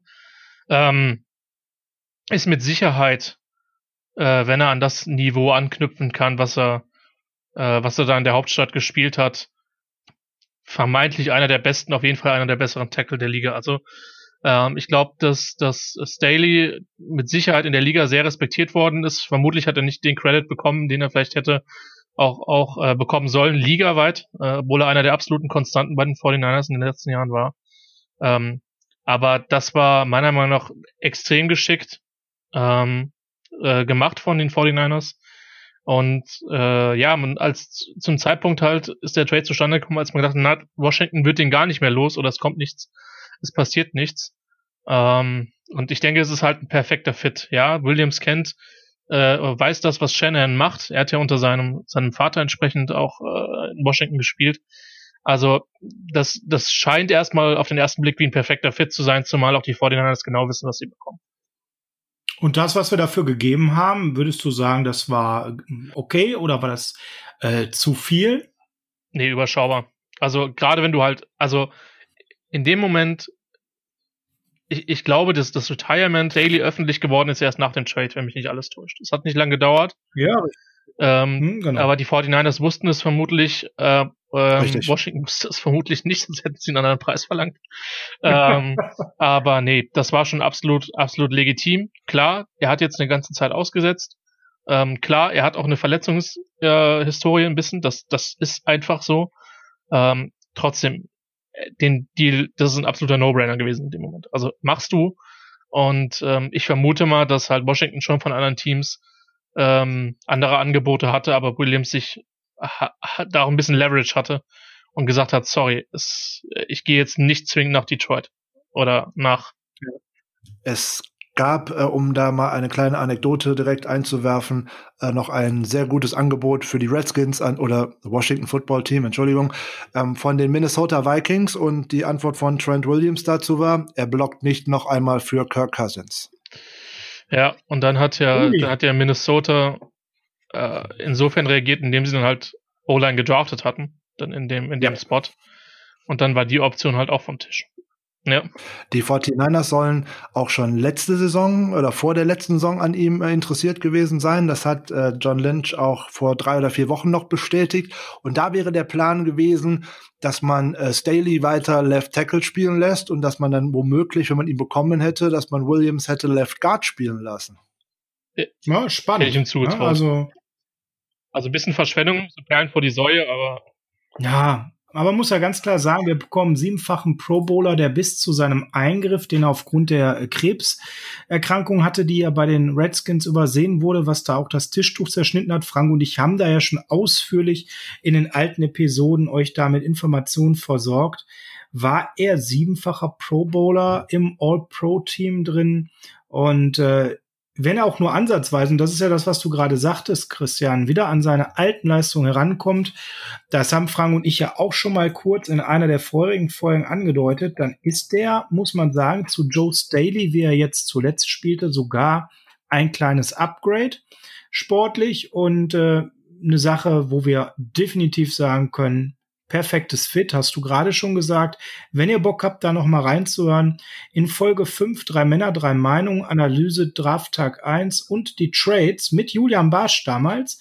Das ist die Folge Nummer 5 vom 28.04. Da sind wir auch schon ein bisschen auf den guten Trend eingegangen und haben schon mal ein bisschen analysiert, wie der so unterwegs ist. Und wir haben in den späteren Folgen es auch noch mal hervorgeholt, als wir den Draft des Weiteren analysiert haben. Wir waren sehr zufrieden gucken wir auf seine Position, wenn er jetzt nicht fit sein sollte, das hattest du ja gerade angedeutet, das ist ja so die Wildcard bei ihm, Christian. Was erwartet uns dahinter? Wer ist der Mann hinter Trent Williams? Sollte er verletzungsbedingt vielleicht, was wir nicht erwarten und nicht hoffen, aber doch nicht voll einsatzfähig sein? Wer könnte Left Tackle spielen? Also Frank. Okay, genau. Frank, mach mal weiter. Nee, ich, ich wusste jetzt nicht, an wen es geht, deswegen macht, du kennst dich in die Tiefen des Rosters, äh, sieht halt besser aus als ich. Ja, da gibt's so äh, zwei Möglichkeiten. Was sich jetzt so herauskristallisiert, ist, dass man als Swing Tackle eigentlich äh, Sean Coleman ähm, womöglich mit ins Roster nehmen wird, der jetzt in der mhm. letzten mhm. Saison äh, verletzungsbedingt komplett äh, wegen eines äh, Schienen- und Wadenbeinbruches aus dem ersten Preseason-Spiel 2019 nicht gespielt hat. Er wäre die eine Variante.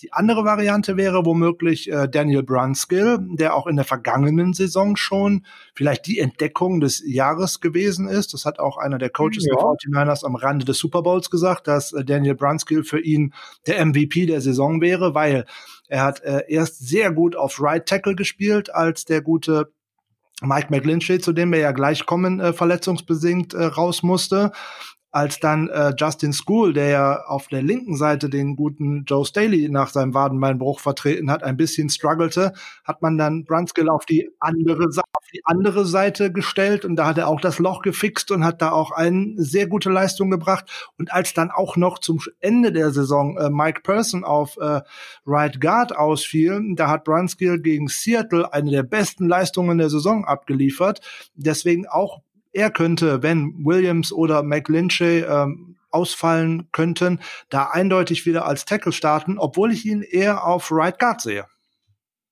Ja, Christian, wie siehst du das denn? Wenn jetzt Trent Williams tatsächlich ähm, nicht ganz fit sein sollte oder er einfach auch vielleicht mal eine Pause braucht, wen siehst du da so als legitim Aufrücker auf Left Tackle? Also McLinchy könnte so auf jeden Fall spielen. Ja. Ähm, das ist, glaube ich, relativ äh, unstrittig es gibt wenige Leute, für die ich so hart route wie für Sean Coleman. Weil der hat bei Auburn eine Krebserkrankung überstanden. Ja. Ähm, ist dann vollkommen überraschend, ich meine in der zweiten Runde von den Browns gedraftet worden. Ähm, hat leider in Cleveland nicht so überzeugt, wie man sich das gewünscht hätte. Ähm, ich hoffe, dass er einen Roster macht. Ich war ehrlich gesagt einigermaßen überrascht, wenn ich mich nicht komplett versehen habe, dass die 49ers zum Opening Day äh, letzte Saison mit acht O-Linern tatsächlich nur nur im Roster war. Das fand ich einigermaßen überraschend, aber ähm, ich weiß nicht, ob das Philosophie ist ähm, von, von Shannon oder ob es einfach die, das, ja, das Numbers Game halt so hergegeben hat. Also den, den sehe ich auf jeden Fall. Ja, School ist mit Sicherheit jemand, der, der anhand, also der auch schon Erfahrung auf Left Tackle hatte. Ich glaube, er hat zumindest eins oder zweimal gespielt äh, in der letzten Saison. Und bei Brunskill muss man halt sehen, das ist halt noch ein relativ junger Spieler, der, der macht, glaube ich, schon vieles von dem, was die 49ers wollen. Ähm, bin ich aber selber noch nicht so sicher. Man darf nicht vergessen, der Junge war, war Rookie Street, Free, Free Agent letztes Jahr. Der hat mit Sicherheit auch noch massiv, massiv Entwicklungspotenzial. Ähm, sonst hätten ihn die, die Coaches da letztes Jahr einfach nicht so vertraut und hätten einfach noch einen Red gesigned. Mhm. Also ihr hört schon heraus, es gibt verschiedenste Möglichkeiten, ähm, so etwas aufzufangen. Und das ist ja das Schöne. Ähm, man hat ja auch die Möglichkeit, Spieler auf verschiedensten Positionen einzusetzen und somit eben nicht den einen Backup auf der einen Position zu haben, sondern ne, Coleman ist jetzt zum Beispiel jemand, der ähm, doch auf mehreren ja. Positionen spielen könnte. Wenn Mike McLinchley rüberrückt, könnte er auch auf Right Tackle spielen. Also da ist auch so eine gewisse Flexibilität natürlich etwas, was den Backups sehr zugute kommt.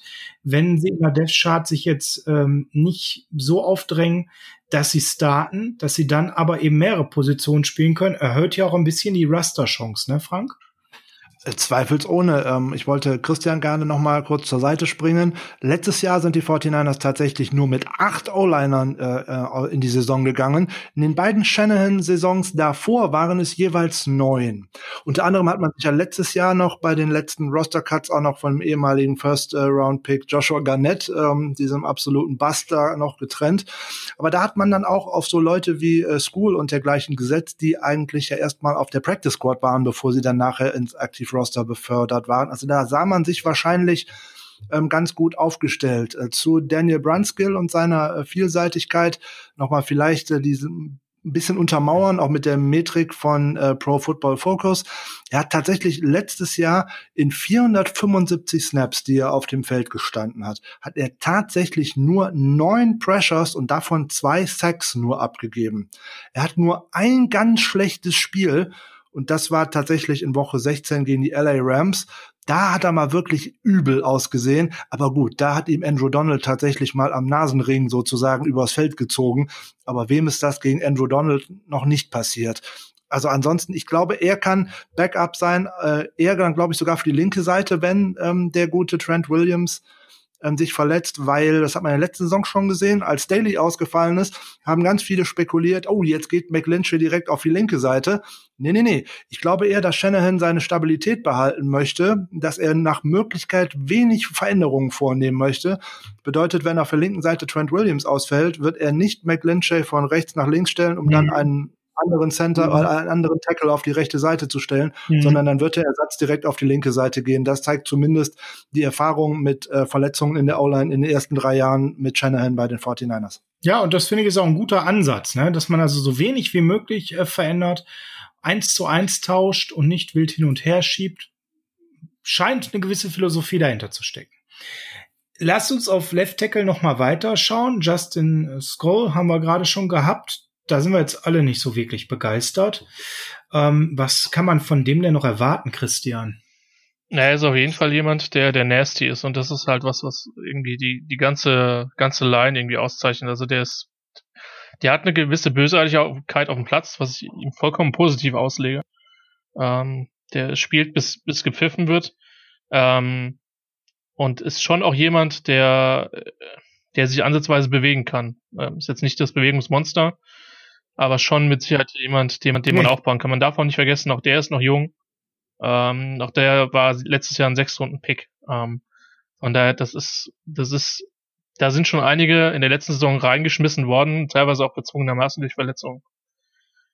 Ähm, die 23 ja. Jahre ist er alt, ne? Also da ist natürlich noch eine Lernkurve zu erwarten, gar keine Frage. Zumal du als Liner halt relativ lange spielen kannst, ne? Und ansonsten zu den zu den anderen, anderen Tackles, die jetzt im Roster sind. McKivitz ist ein Fünf-Stunden-Pick.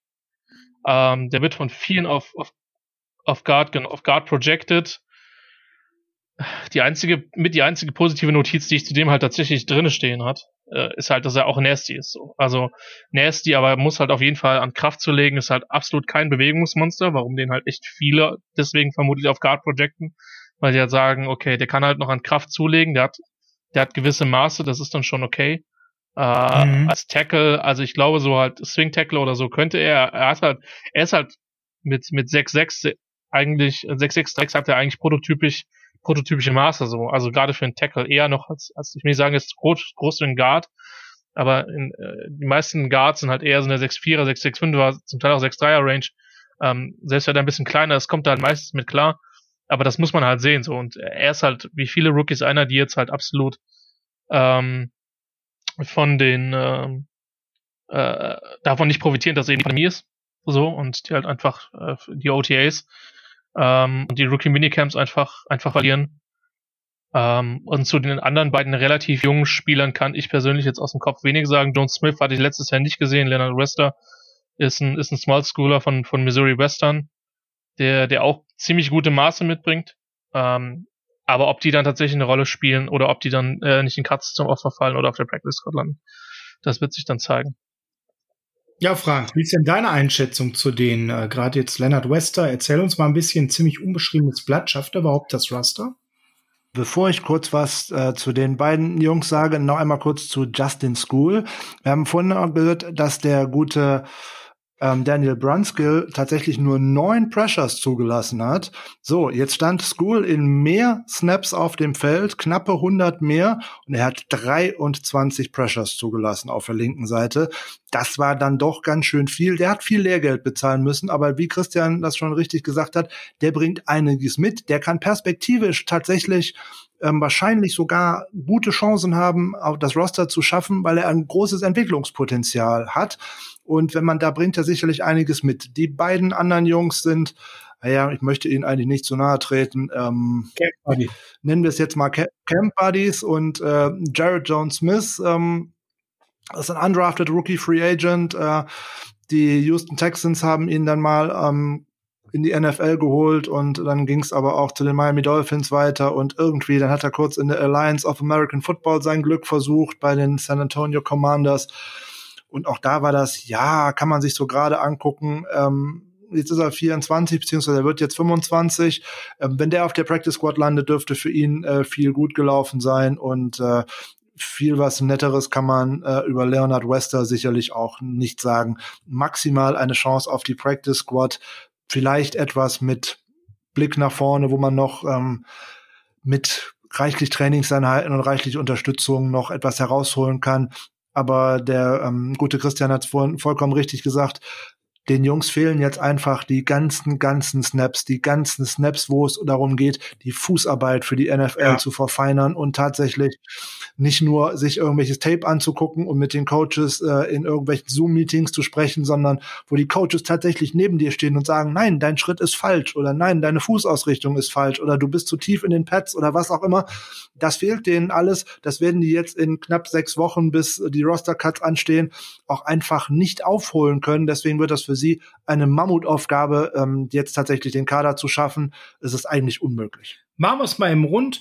Ähm, Trent Williams, Left Tackle, Starter. Ich denke, da redet keiner dagegen. Sicher nicht, nein. Justin Skoll, macht er das Raster? Wird er dann der erste Backup wahrscheinlich werden? Oder? Die, die Frage ist halt, was passiert nein, auf Guard, ne? So, also das ist halt, das ist halt für mich so die Frage, so, weil, also, so, ich meine, also ich, ich kann mir gut vorstellen, dass das School oder auch, auch Brunskill durchaus in der Verlosung sind. Ich weiß nicht, ob man die rein als, also ob man die rein als, als Tackles sehen will oder ob man denen nicht vielleicht auch eine, eine Chance gibt, vielleicht den einen Starting-Spot auf Guard zu gewinnen, weil ich einfach nicht weiß, wie safe der Job von Leighton Tomlinson ist. Und die Tiefe hinter Tomlinson ist halt nicht existent. Ja, dann lass uns doch mal direkt auf Left Guard schauen. Mit dem Abschluss, dass wir sagen, Leonard Wester und Dred Jones Smith schaffen den Raster nicht und bei John Smith vielleicht im besten Fall die Practice Squad. Du hast es gerade schon angesprochen. Layton Tomlinson, Fragezeichen und dahinter ein großes Nichts, Christian. Wie schätzt du den Layton Tomlinson aktuell ein? Eigentlich schon, also ich mochte den am College sehr. Ich meine, der ist jetzt, hat jetzt auch schon so eine gewisse, eine gewisse Zeit in der Liga hinter sich, hat halt in, in Detroit auch nicht zwingend das, ähm, ja, das, das gebracht, was man sich erwartet hat. Ähm, muss man an der Stelle einfach sagen. Wenn du, wenn du gepickt wirst, wie, wie er das damals war, dann hätte man sich mehr erwartet. Hm? Erste Runde? Ich, ja, wenn mich nicht alles täuscht, war er fast schon. Da. Und äh, galt halt zugegebenermaßen. 28. Pick damals. Ja. Du täuscht dich nicht. Mhm. Ja, und äh, man hat halt jetzt, also so der Punkt ist, er ist halt wie irgendwie alle 49ers O-Line, also ich glaube halt im Übrigen auch, dass das Scheme, ich will den Spieler nicht zu nahe treten, es sind eine Menge gute Spieler drin, speziell Richburg hat mir auch gut gefallen, über den wir nochmal noch mal reden können, der in New York auch nicht so, so überragend äh, immer ausgesehen hat. Ähm, ja, kommen wir gleich aber über den Center. Ja.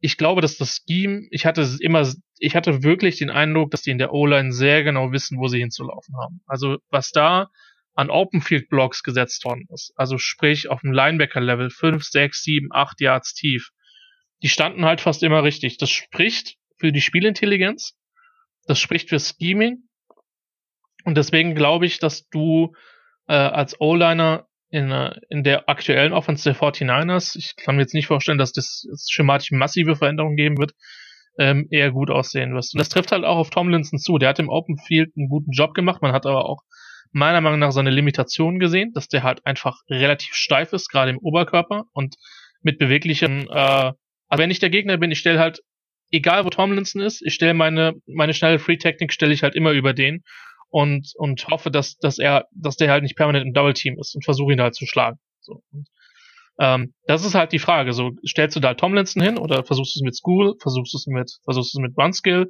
Ich vermute, der andere Guardspot ist mit Tom Compton, der halt ein Wett ist, relativ safe besetzt. Das ist jetzt auch nicht zwingend einer, wo ich sagen würde, der gehört zu den fünf besten Guards der Liga. Aber der hat bewiesen, dass der dich nicht ver dass, dass, dass er dich nicht verbrät, sondern dass er einfach einen soliden, vernünftigen Job macht, ganz ordentlichen Pass Protection ist, das ist das, was du willst. Hui. Okay. Ähm, was mir ein bisschen Sorge macht, ist die Tiefe dahinter. Aber ja, ich bin gespannt, wer tatsächlich als Left Guard starten wird. Tom Linson hat, wie gesagt, dieses eine Jahr fast komplett gestartet. Das muss man ihm auch geben. Und er hat jetzt nicht komplett schlecht gespielt. Aber ich glaube schon, dass das ein Spot ist, wo man sich noch verbessern kann. Ja, Frank, dann mal deine 5 Cent zu Lake und Tomlinson. Ähm, ich glaube, ohne dass ich im Christian jetzt zu nahe treten möchte, dass er gerade Tom Compton und Laken Tomlinson ein bisschen durcheinander wirft. Nee. Weil Tomlinson hat, seitdem er bei den 49ers ist, jedes Spiel durchgespielt und eigentlich ähm, ganz, ganz viel auch gute Leistungen abgeliefert. Die Limitation sehe ich hier und da auch, gerade im im Passblock, ja. da gefällt er mir manchmal nicht. Ähm, aber den sehe ich als definitiven, ganz festen Starter als Left Guard. Ich glaube, da gibt's überhaupt nichts dran zu rütteln. Der Tom Compton, der gerade von den New York Jets rübergekommen ist, ist ein absoluter Journeyman und hat auch kaum gestartet. Den sehe ich da nur aus einem Grund, dass er überhaupt den Starterposten erreichen könnte, allein weil er auch mal von Shanahan gedraftet worden ist 2012. Ja, ich sehe den hinter Brunskill, bin ich ganz ehrlich. Also den sehe ich nicht als Starter. Also bei Laken Tomlinson, da unterschreibe ich vieles, was ich gerade gehört habe. Da bin ich voll dabei, auch was seine Limitierungen angeht. Ich sehe den aber als unangefochtenen Starter auf Left Guard. Und äh, Christian, du hast es ja auch gerade gesagt, dahinter ist ähm, großes Fragezeichen. Äh, Frank, Kofi Amicia. Na, brauchen wir gar nicht drüber reden. Glaube ich auch nicht. Lohnt nicht. Macht das Pflaster? Nein. Nein. Nein. Äh, Christian, wie siehst du das? Ja, wenn wir, wenn wir schon gerade dabei sind, so Williams ist gesetzt, Tomlinson ist gesetzt, Richburg, Compton, McClinchy sind fünf. School und Brunskill sollten nach, dem, nach den Leistungen im letzten Jahr auch gesetzt sein. So, jetzt habt ihr mir gesagt, dass Coleman vermutlich der Swing Tackle ist. Wahrscheinlich. Sieht aus, ja. Dann sind wir, dann sind wir schon bei acht. acht. Ja, gehen wir mal. Und McKivitz wird man vermutlich im ersten Jahr auch nicht zwingen cutten. Also Nein wenn der nicht komplett schlecht ist. Und das sind halt dann schon irgendwie deine neun, vermute ich mal. Ja. Es sei denn, es passiert irgendwie eine komplette Überraschung, jemand geht auf IR.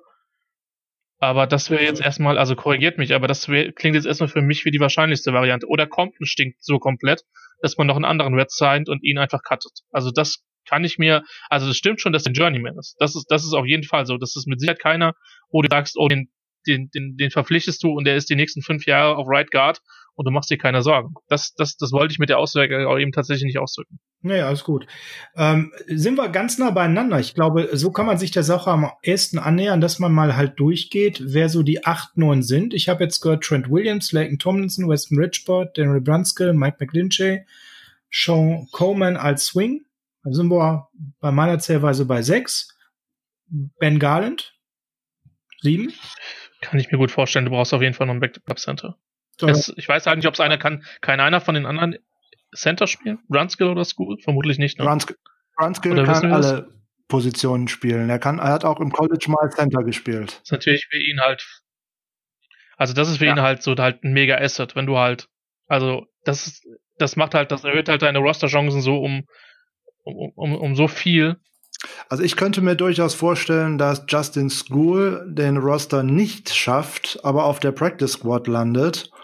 Ähm, und dann mhm. hätte ich auf Tackle als Starter völlig klar äh, Williams und McLinchay, als äh, Swing Tackle dahinter Coleman, wären wir bei drei.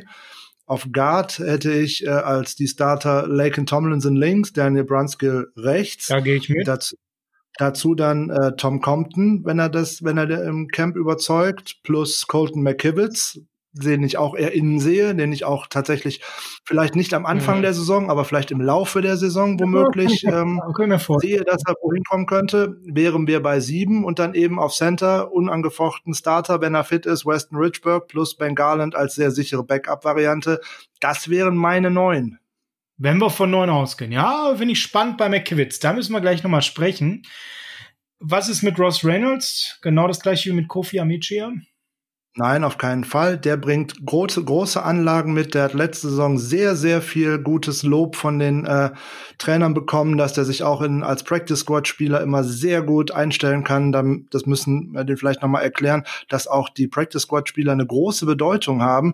Denn die Practice Squad Spieler sind eigentlich immer ähm, sozusagen die Offense Spieler oder die Spieler des gegnerischen Teams von der nächsten Woche. Da muss er auch eine sehr große Vielfältigkeit gezeigt haben und er muss sehr gute Fortschritte gemacht haben. Also der ist für mich ein sicherer Lock auf der Practice Squad. Das ist spannend. Christian, siehst du das für Ross Reynolds ähnlich? Ja, wobei, also so tief bin ich jetzt nicht in 49ers drin gewesen, um jetzt seine Leistung letztes Jahr aus der Practice Squad zu beurteilen. Der, also, da muss ich mich jetzt komplett auf das verlassen, was, was Frank gesagt hat. Aber gerade wenn er halt schon da, sag ich mal, ein Steilenbrett bei den Coaches hat, dann ist, ist die Wahrscheinlichkeit ja relativ gegeben, dass er dann nochmal ein Jahr auf der Practice Squad sitzt und dann versucht man ihn im dritten Jahr als, als Backup wirklich zu entwickeln. Ja, also er gilt als wirklich harter Arbeiter, der sehr, sehr lernbereit ist. Und das kommt ihm halt unheimlich zugute. Also ein Lock in der Practice Squad. Ja, dann wären wir auf Left Guard auch schon durch. Ist ein bisschen dunkel hinter äh, Tomlinson, wenn Kofi Amichia da keine Alternative ist. Ross Reynolds eher einer, der mit deutlichem Abstand dahinter käme. Da muss eben jemand anders die Lücke stopfen. Gehen wir noch mal weiter zum Center da locken wir sicherlich Weston Richburg alle als Starter ein, oder? Ja, Christian? wäre, glaube ich, eine ziemliche Enttäuschung, wenn das nicht so wäre, oder? Also. Ja. Gerade bei dem Riesenvertrag mit Sicherheit, ja. Also, äh, hat auch gut gespielt, der passt auch perfekt in das, was Shanahan machen will, rein, finde ich. Also so passt eigentlich jetzt in dem Fall wirklich, wirklich so viel besser in das rein, als das, wohin die Giants ursprünglich reingedraftet haben. Das ist halt mhm. irgendwie auch so ein Beispiel, dass nicht jeder Interior O-Liner in dem Scheme funktioniert, in dem halt gedraftet wird. Ja. Bei bei Weston Richburg kann man eindeutig auch den Sprung vom ersten Jahr bei den 49ers ins zweite Jahr bei den 49ers sehen. Im ersten Jahr hat er ja sich am zweiten oder dritten Spieltag auch direkt eine Verletzung zugezogen und er hat die ganze Saison trotzdem durchgespielt und hat sich erst nach der Saison operieren lassen. Aber das hat man ach, alle einfach an Zahlen schon gesehen. In der Saison 2018, wo die O-Line der 49ers jetzt nicht signifikant äh, schlechter war als ähm, 2019, hat er alleine, er alleine 33 Pressures zugelassen und in der Saison 2019 mit einer ähnlichen Anzahl von Snaps waren es nur 14.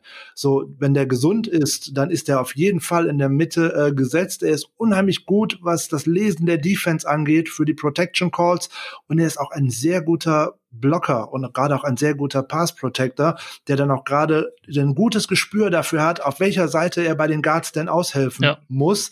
Wo ist das Double Team? Wo muss er da, wo muss er das Gap zumachen?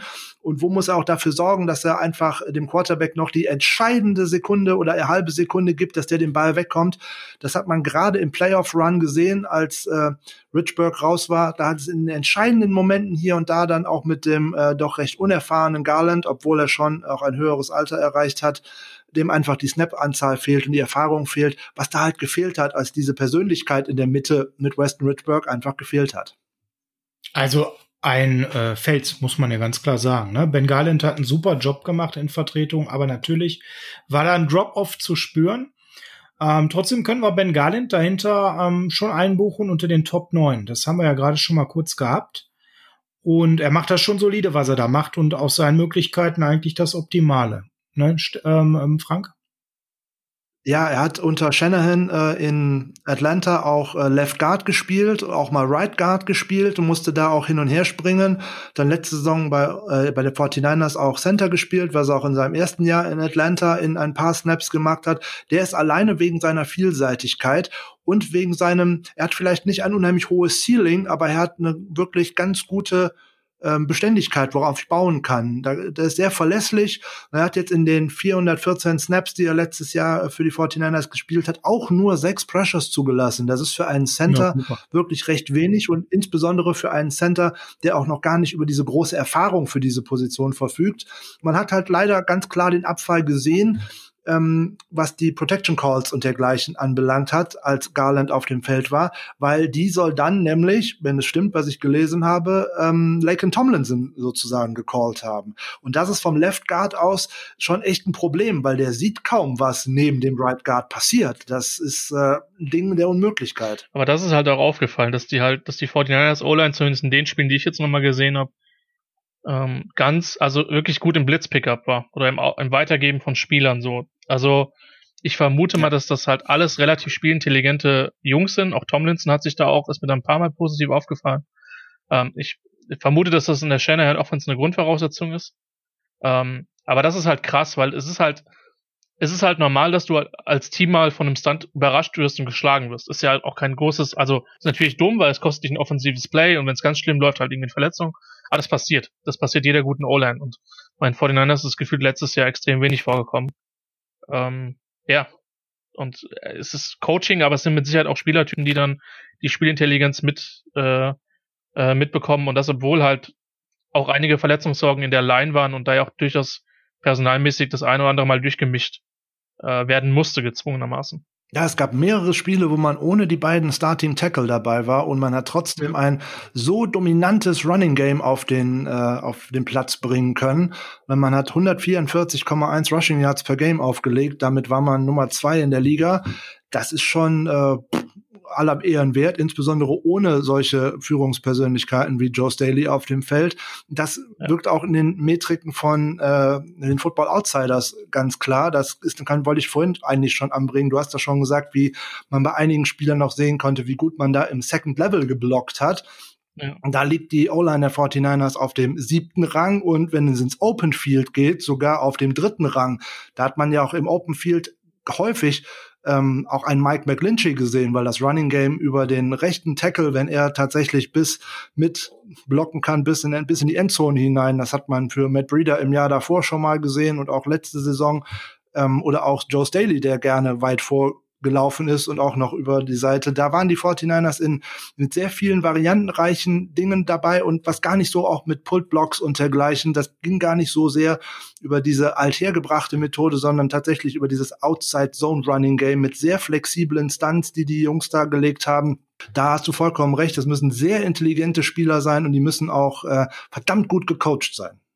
Da würde ich von ausgehen, weil also man, man man hat, ist es sehr stark aufgefallen, dass die sehr selten Blocks komplett verpasst haben oder halt im Open Field keinen Gegenspieler hatten, sondern die waren sehr, sehr oft an der richtigen Stelle mit dem richtigen Winkel. Und ich glaube, das ist halt überlebensnotwendig für die Shanahan Offense, so, weil sonst klappt das nicht, was er machen will, oder halt bei weitem nicht so gut. Ähm, aber es ist halt auch was, was, was eine Mannschaft auszeichnet. So, ich kannte tatsächlich jetzt aus dem Kopf die, die Football Outsider Zahlen nicht, aber sie überraschen mich in dem, in dem Moment auch nicht so, weil das ist, äh, das gibt schon das wieder, was man halt, oder was ich jetzt mhm. zugegebenermaßen, ich habe jetzt nicht alle 16 Spiele nochmal gesehen, ähm, aber in dem, was ich auf Video gesehen habe, wahrgenommen. Ja, was wir noch vielleicht bei Center kurz erwähnen sollten, es gibt noch Jake Brendel. Frank, was sollten wir zu dem wissen? Ja, das ist sozusagen der dritte Center, der jetzt fürs Camp dabei ist und äh, der maximal eine Chance auf ein Roster hat, wenn äh, jetzt Richburg oder Garland im Camp irgendwas passiert oder falls Richburg nach äh, Verletzung nicht rechtzeitig fit wird und vielleicht auf Pub oder sogar auf IR in die Saison gehen muss, dann wäre er vielleicht eine Möglichkeit als Backup Center, aber ansonsten ähm, wird er da kein Land sehen. Okay, also auch jemand eher vernachlässigen wird. Wir arbeiten ja. von links nach rechts, sind schon in der Mitte fertig und kommen jetzt zu Right Guard. Der Name Daniel Bunskill ist ja jetzt schon häufiger gerade gefallen, aber auch Tom Compton. Und auf die Jungs sollten wir uns mal ganz kurz stürzen, ähm, bevor wir gleich nochmal mit einem Sahnehäubchen unserer O-Line, nämlich ganz rechts, schließen. Daniel Brunskill, was müssen wir bei Ihnen wissen, Christian, deiner Meinung nach? Also wir haben jetzt schon ein paar Sachen über ihn gesagt. Also Frank hat ja eben so die Protection äh, äh, Zahlen von PFF genannt. Das ist halt auch jemand, der der der der nasty ist, der glaube ich ein ziemlich gutes Spielverständnis hat, der einiges an Kraft mitbringt. Ähm, deswegen glaube ich auch, der halt innen spielen kann.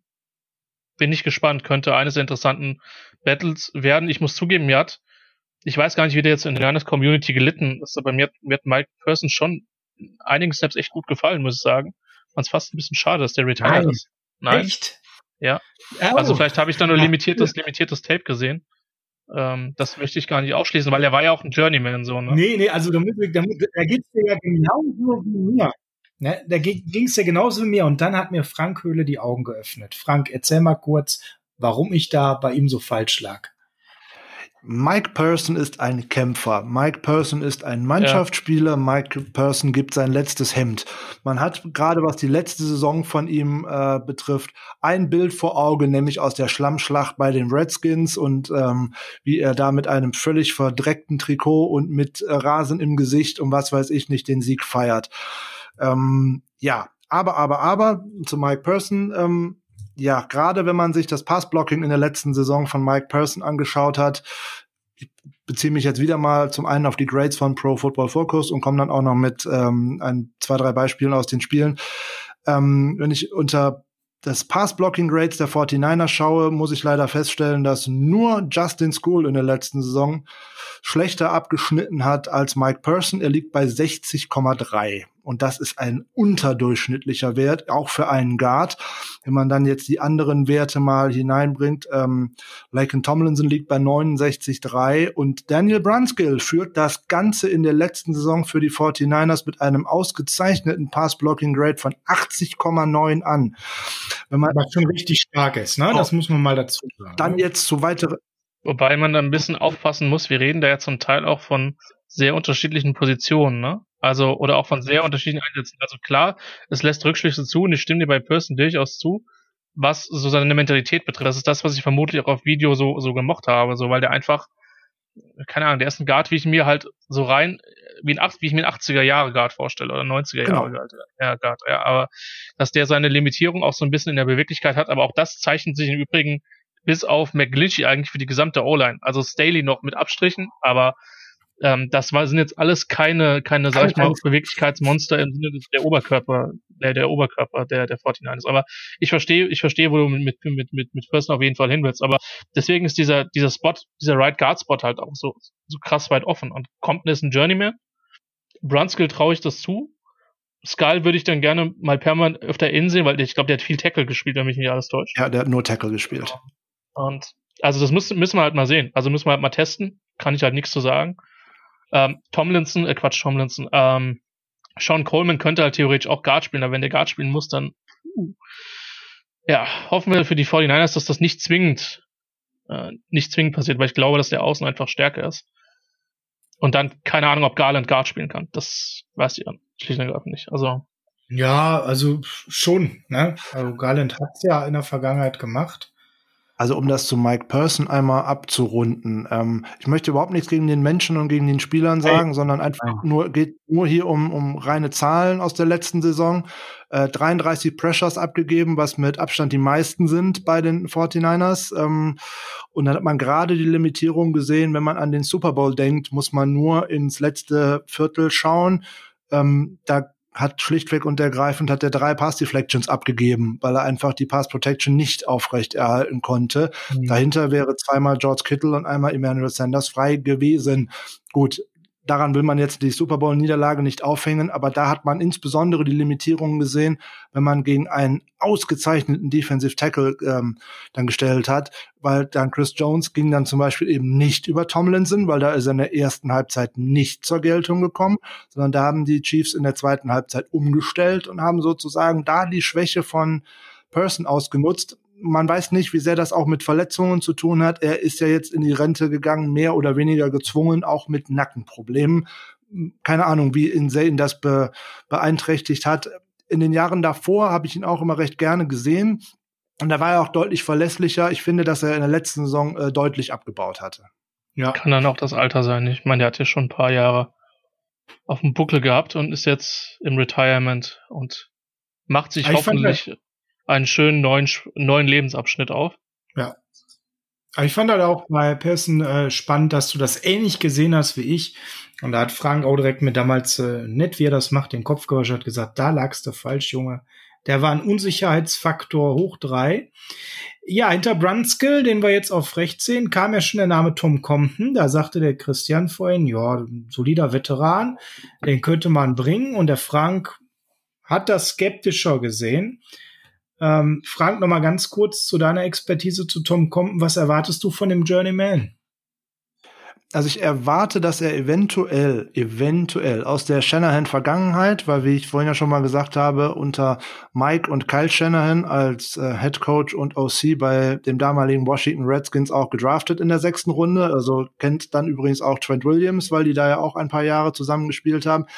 Er ist aber über die Rolle eines Ersatzmanns eigentlich nur ein einziges Mal hinausgekommen. Das war nämlich in Minnesota, mhm. wo er dann äh, eine Saison mehr oder weniger komplett auf Left Guard gespielt hat.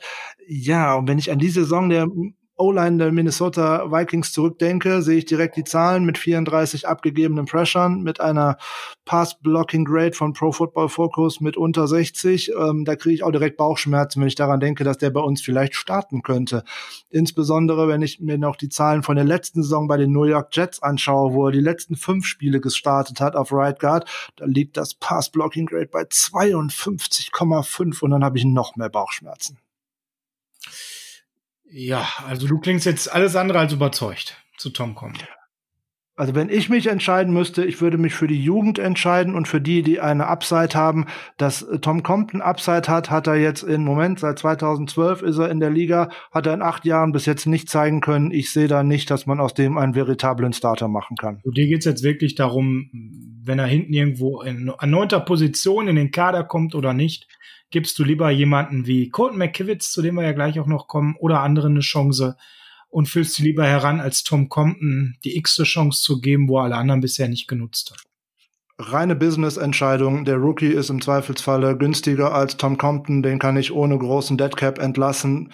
Äh, wenn er jetzt im mit dem Scheme, was er kennt und dergleichen überzeugt und da tatsächlich im Camp eine gute Stelle macht und den Platz gewinnt. Hey, ich bin der Erste, der jubelt, aber ich kann es mir bei dem, was ich von ihm jetzt jahrelang schon gesehen habe, obwohl ich mich tatsächlich nur wirklich an die 2018er Saison bei den Vikings gut an ihn erinnern kann, weil ich das häufig gesehen habe, äh, wie über Kirk Cousins äh, zu Boden ging, weil man an Tom Compton so schön vorbeikam und auch an einem nicht so guten Center. Also die waren ein gutes Doppel dafür, für die ganzen Sex, die er einstecken Schön breite Lücke schöne breite Lücke. Ähm, ich kann es mir einfach nicht vorstellen. Und dann im Zweifelsfalle, man sieht das in der NFL eigentlich immer, wenn es dort die Frage gibt, gehe ich mit einem Veteran oder gehe ich mit einem Rookie oder mit einem jungen Spieler, dann wird man meistens sich, gerade wenn es um eine Backup-Position handelt, mit dem jüngeren und günstigeren Spieler gehen. Christian, gibt's von deiner Seite da noch ein bisschen was, äh, womit du Frank überzeugen könntest in Richtung Tom Compton? Nö. Nö, also einfach Nö. das, nein, also ist ja, A, ist es ja vollkommen okay, wenn, wenn die Meinungen differ ein bisschen differieren und, und B, klar, wenn der Rookie oder der junge Spieler auf demselben Niveau spielst, dann, dann nimmst du immer den Rookie, so, oder den jüngeren Spieler. Das ist klar. Aber das wird sich zeigen. Wir wissen halt bei, bei, bei den beiden halt auch noch nicht so wirklich, wie sie dauerhaft in, innen spielen können bei den beiden Jungs und das wird man halt sehen. Und, ähm, Compton ist halt okay. erstmal ein gutes Signing, dass man weiß, man ist nicht komplett blank auf der Position veritable Tiefe, weil man nicht weiß, was passiert. Da gebe ich dir vollkommen recht. So, ja. Und dann gucken wir mal. Ja, jetzt auch gerade in der aktuellen Situation, wo die Rookies natürlich auch viel weniger Möglichkeiten haben, sich anzubieten über Camps oder ähnliches, ist so ein Veteran sicherlich nicht verkehrt. Frank, nochmal ganz kurz, Ray Smith, was müssen wir zu dem wissen? Nichts. Ich, ich, liebe diese Konsequenz. Weiter geht's. Dann kommen wir nochmal zu einem Sahnestück Kommen wir doch mal zum Sahnestück unserer O-Line, nämlich zum Right Tackle. Ja, der Best Buddy von unserem Joe Staley, Mike McGlinchey, Christian, erzähl mal, warum ist das so ein toller O-Liner? Also prinzipiell mal sagen, dass die, die Notre Dame O-Liner alle eine krasse Ausbildung haben. Das hat dann irgendwann auch in der NFL jemand verstanden, in dem Fall die Bears, und haben sich dann den O-Line-Coach äh, verpflichtet, nachdem die in den letzten Drafts halt einen, einen starken O-Liner nach dem anderen halt rausgebracht haben. Ähm, ja, Stanley von den Ravens nur mal, nur mal als Beispiel, der auch sehr, sehr stark ist. Ähm, Martin bei den Cowboys. Also die Liste lässt sich fast äh, an jedem Jahr fortsetzen, weil du gefühlt immer einen hast, der, der draft eligible ist und der halt einfach äh, extrem gut ausgebildet ist, extrem spielintelligent. Ähm, galt vor dem Draft so ein bisschen als Right Tackle Only, was ich halt ja, weiß ich nicht, schwierig, schwierig fand. So, äh, ihm wurde halt nicht so diese absolute Upside bescheinigt, ähm, wie, wie von an anderen Jungs, aber halt ein extrem guter Spieler in Pass Protection.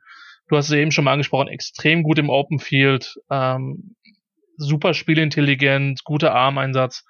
Ähm, ist jetzt vermutlich, was das Movement betrifft, niemals ein Top 5 Tackle, aber also muss er aber auch nicht sein, weil er einfach so viele andere Sachen gut macht. Und äh, für mich halt auch im Gegensatz zu vielen anderen, die dann, sag ich mal, sehr, sehr, sehr, eine sehr überragende Athletik, sehr überragende äh, Quickness haben, einfach auch im Laufspiel einen enormen Value hat. Und ähm, ja, ist jetzt also der einzige Spieler, bei dem wir jetzt in der O-Line noch nicht größer gesprochen haben. Ähm, ist aber für mich jetzt schon auf jeden Fall, ja, einer der, der einer der best, einer der besseren, vermutlich einer der besten Right Tackles in, in der NFL jetzt schon. Ja, da können wir erstmal Arm sagen. Total einverstanden mit. Frank, was möchtest du denn gerne bei unserem Star Right Tackle ergänzen? Also alleine, dass Mike McGlinchey auch eine total äh, sympathische Persönlichkeit ist, alleine wenn ich an den Draftabend denke, dass er nicht äh, unter den Spielern war, obwohl er eingeladen war, die tatsächlich den Draft live beiwohnen, sondern dass er lieber zu Hause mit Familie und Freunden und dergleichen äh, eine große Draft-Party gegeben hat und dass er im Arme seiner Mutter geweint hat, als äh, an Nummer 9 gezogen worden ist von den 49ers. Also das hat mir von Anfang an sympathisch gemacht. Ähm, wie Christian äh, schon gesagt hat, er ist vielleicht nicht unbedingt der beweglichste und dergleichen, aber das macht er mit einem unglaublichen Einsatz einfach wett und der passt auf die rechte Seite wie die Faust aufs Auge. Ich glaube auch, dass er auch durchaus links spielen könnte. Aber das hat er bei den Fighting Irish halt auch nicht getan, sondern war einfach mit dem äh, sensationellen Guard, der jetzt bei den Indianapolis Colts äh, auch mit demselben Draft gegangen ist, dessen Name mir leider gerade nicht einfällt. Ja. Ähm, einfach auch da bei den äh, Fighting Irish schon auch eine absolute Bank und da ging eigentlich in der ganzen Saison auch das Laufspiel alleine nur über die rechte Seite dieser äh, Offensive Line und das auch zu Recht mit hervor. Der McGlinchey hat in seinem ersten Jahr in der NFL ein Run-Blocking-Grade von 81,2 bekommen. Absoluter Hitwert. Da war er, glaube ich, Nummer vier, wenn ich das richtig im Kopf habe unter allen Tackles und letzte Saison mit 74,9 äh, war er auf Platz 8 unter allen Tackles. Also ich glaube, man wird nicht ähm, großartig daneben liegen, wenn man sagt, dass die 49ers eins der besten drei, wenn nicht sogar das beste Run-Blocking-Tackle-Duo der Liga hat. Was man von McLinchay in der kommenden Saison auf jeden Fall noch erwarten muss und wovon ich auch ausgehe, dass er das schaffen wird, ist, dass er sich in der Pass-Protection genauso verbessert, wie er es von 2018 in 2019 geschafft hat und das dass auch die Pressures dann über seine Seite dann auch etwas äh, zurückgehen. Ja, schön zusammengefasst. Also du siehst da noch ein äh, starkes Entwicklungspotenzial, obwohl er eigentlich schon auf einem sehr, sehr guten Niveau in vielen Bereichen operiert. Genau, das ist eine unheimlich große Upside und deswegen haben die 49ers ihn auch recht äh, überraschend eigentlich ja an neun ausgewählt. Äh, da haben ja viele auch wieder gesagt, oh, da hätten wir doch lieber XY gerne gesehen. Ja, einen O-Liner so früh zu draften ist vielleicht nicht unbedingt sexy wie den Wide Receiver. Der Wide Receiver spielt einen aber selten 15 Jahre lang ähm, einen guten Job. Und wenn Mike McGlinchey 12 bis 15 Jahre lang auf der rechten oder linken Seite den Quarterback beschützt, hat er einen deutlich größeren Wert als jeder Wide Receiver, der da jeweils irgendwo rumgelaufen ist. Weil ohne einen guten Tackle nützt dir auch kein Wide Receiver dieser Welt. Absolut einverstanden. Christian, du warst ja gerade zeitgleich mit mir unterwegs. Du wolltest noch was zum Abs. Ja, alles gut. Also Frank hat das wunderbar zusammengefasst und ähm, ich denke, dass die 49ers in der Positionsgruppe ausgesprochen optimistisch sind. So die, wie gesagt, die Frage, die Fragezeichen sind auf beiden Guardspots so, so ein bisschen. Ähm, wie gesagt, ihr seht, glaube ich, Tomlins einfach noch ein bisschen positiver als ich, was okay ist, weil ich dem anhand von sein, von dem, was er im College gemacht hat, also ich gönne erstmal jedem Spieler, dass er gut aussieht, weil jeder Spieler, der gut in der NFL aussieht, steigert die Qualität des Spiels ganz allgemein. Mhm. Ähm, aber äh, das ist halt so ein bisschen die Frage. Tief ist ein Passport so ein bisschen die Frage. Ansonsten muss man auch sagen, wenn die Starter halbwegs gesund bleiben und wir eine Saison haben, was, was wir noch alle äh, abwarten müssen, ähm, dann können die 49ers, glaube ich, in dem Bereich relativ beruhigt in die Saison schauen. Zumindest wäre das mein Eindruck von außen. Okay, dann sind wir ja schon sehr weit, haben aber natürlich noch einen Namen, den wir vorhin schon mal angerissen haben, wo also der Frank, ich jetzt herausgehört habe, recht positiv draufschaut und ich nämlich auch, nämlich Colton McKivitz. Ein Rookie, ähm, den wir eben bekommen haben. Und äh, Frank, jetzt erzähl uns doch mal, warum du in dem Jungen Potenzial siehst, im Laufe der Saison sogar fest in den 53er aufzurücken. Ja, zum einen, weil er eben ein Rookie ist, der etwas mitbringt, was man ansonsten in diesem in dieser Offensive Line Core, was man da nicht hat. Ne? Das ganze Core glänzt eigentlich dadurch, dass es gute Run-Blocker sind.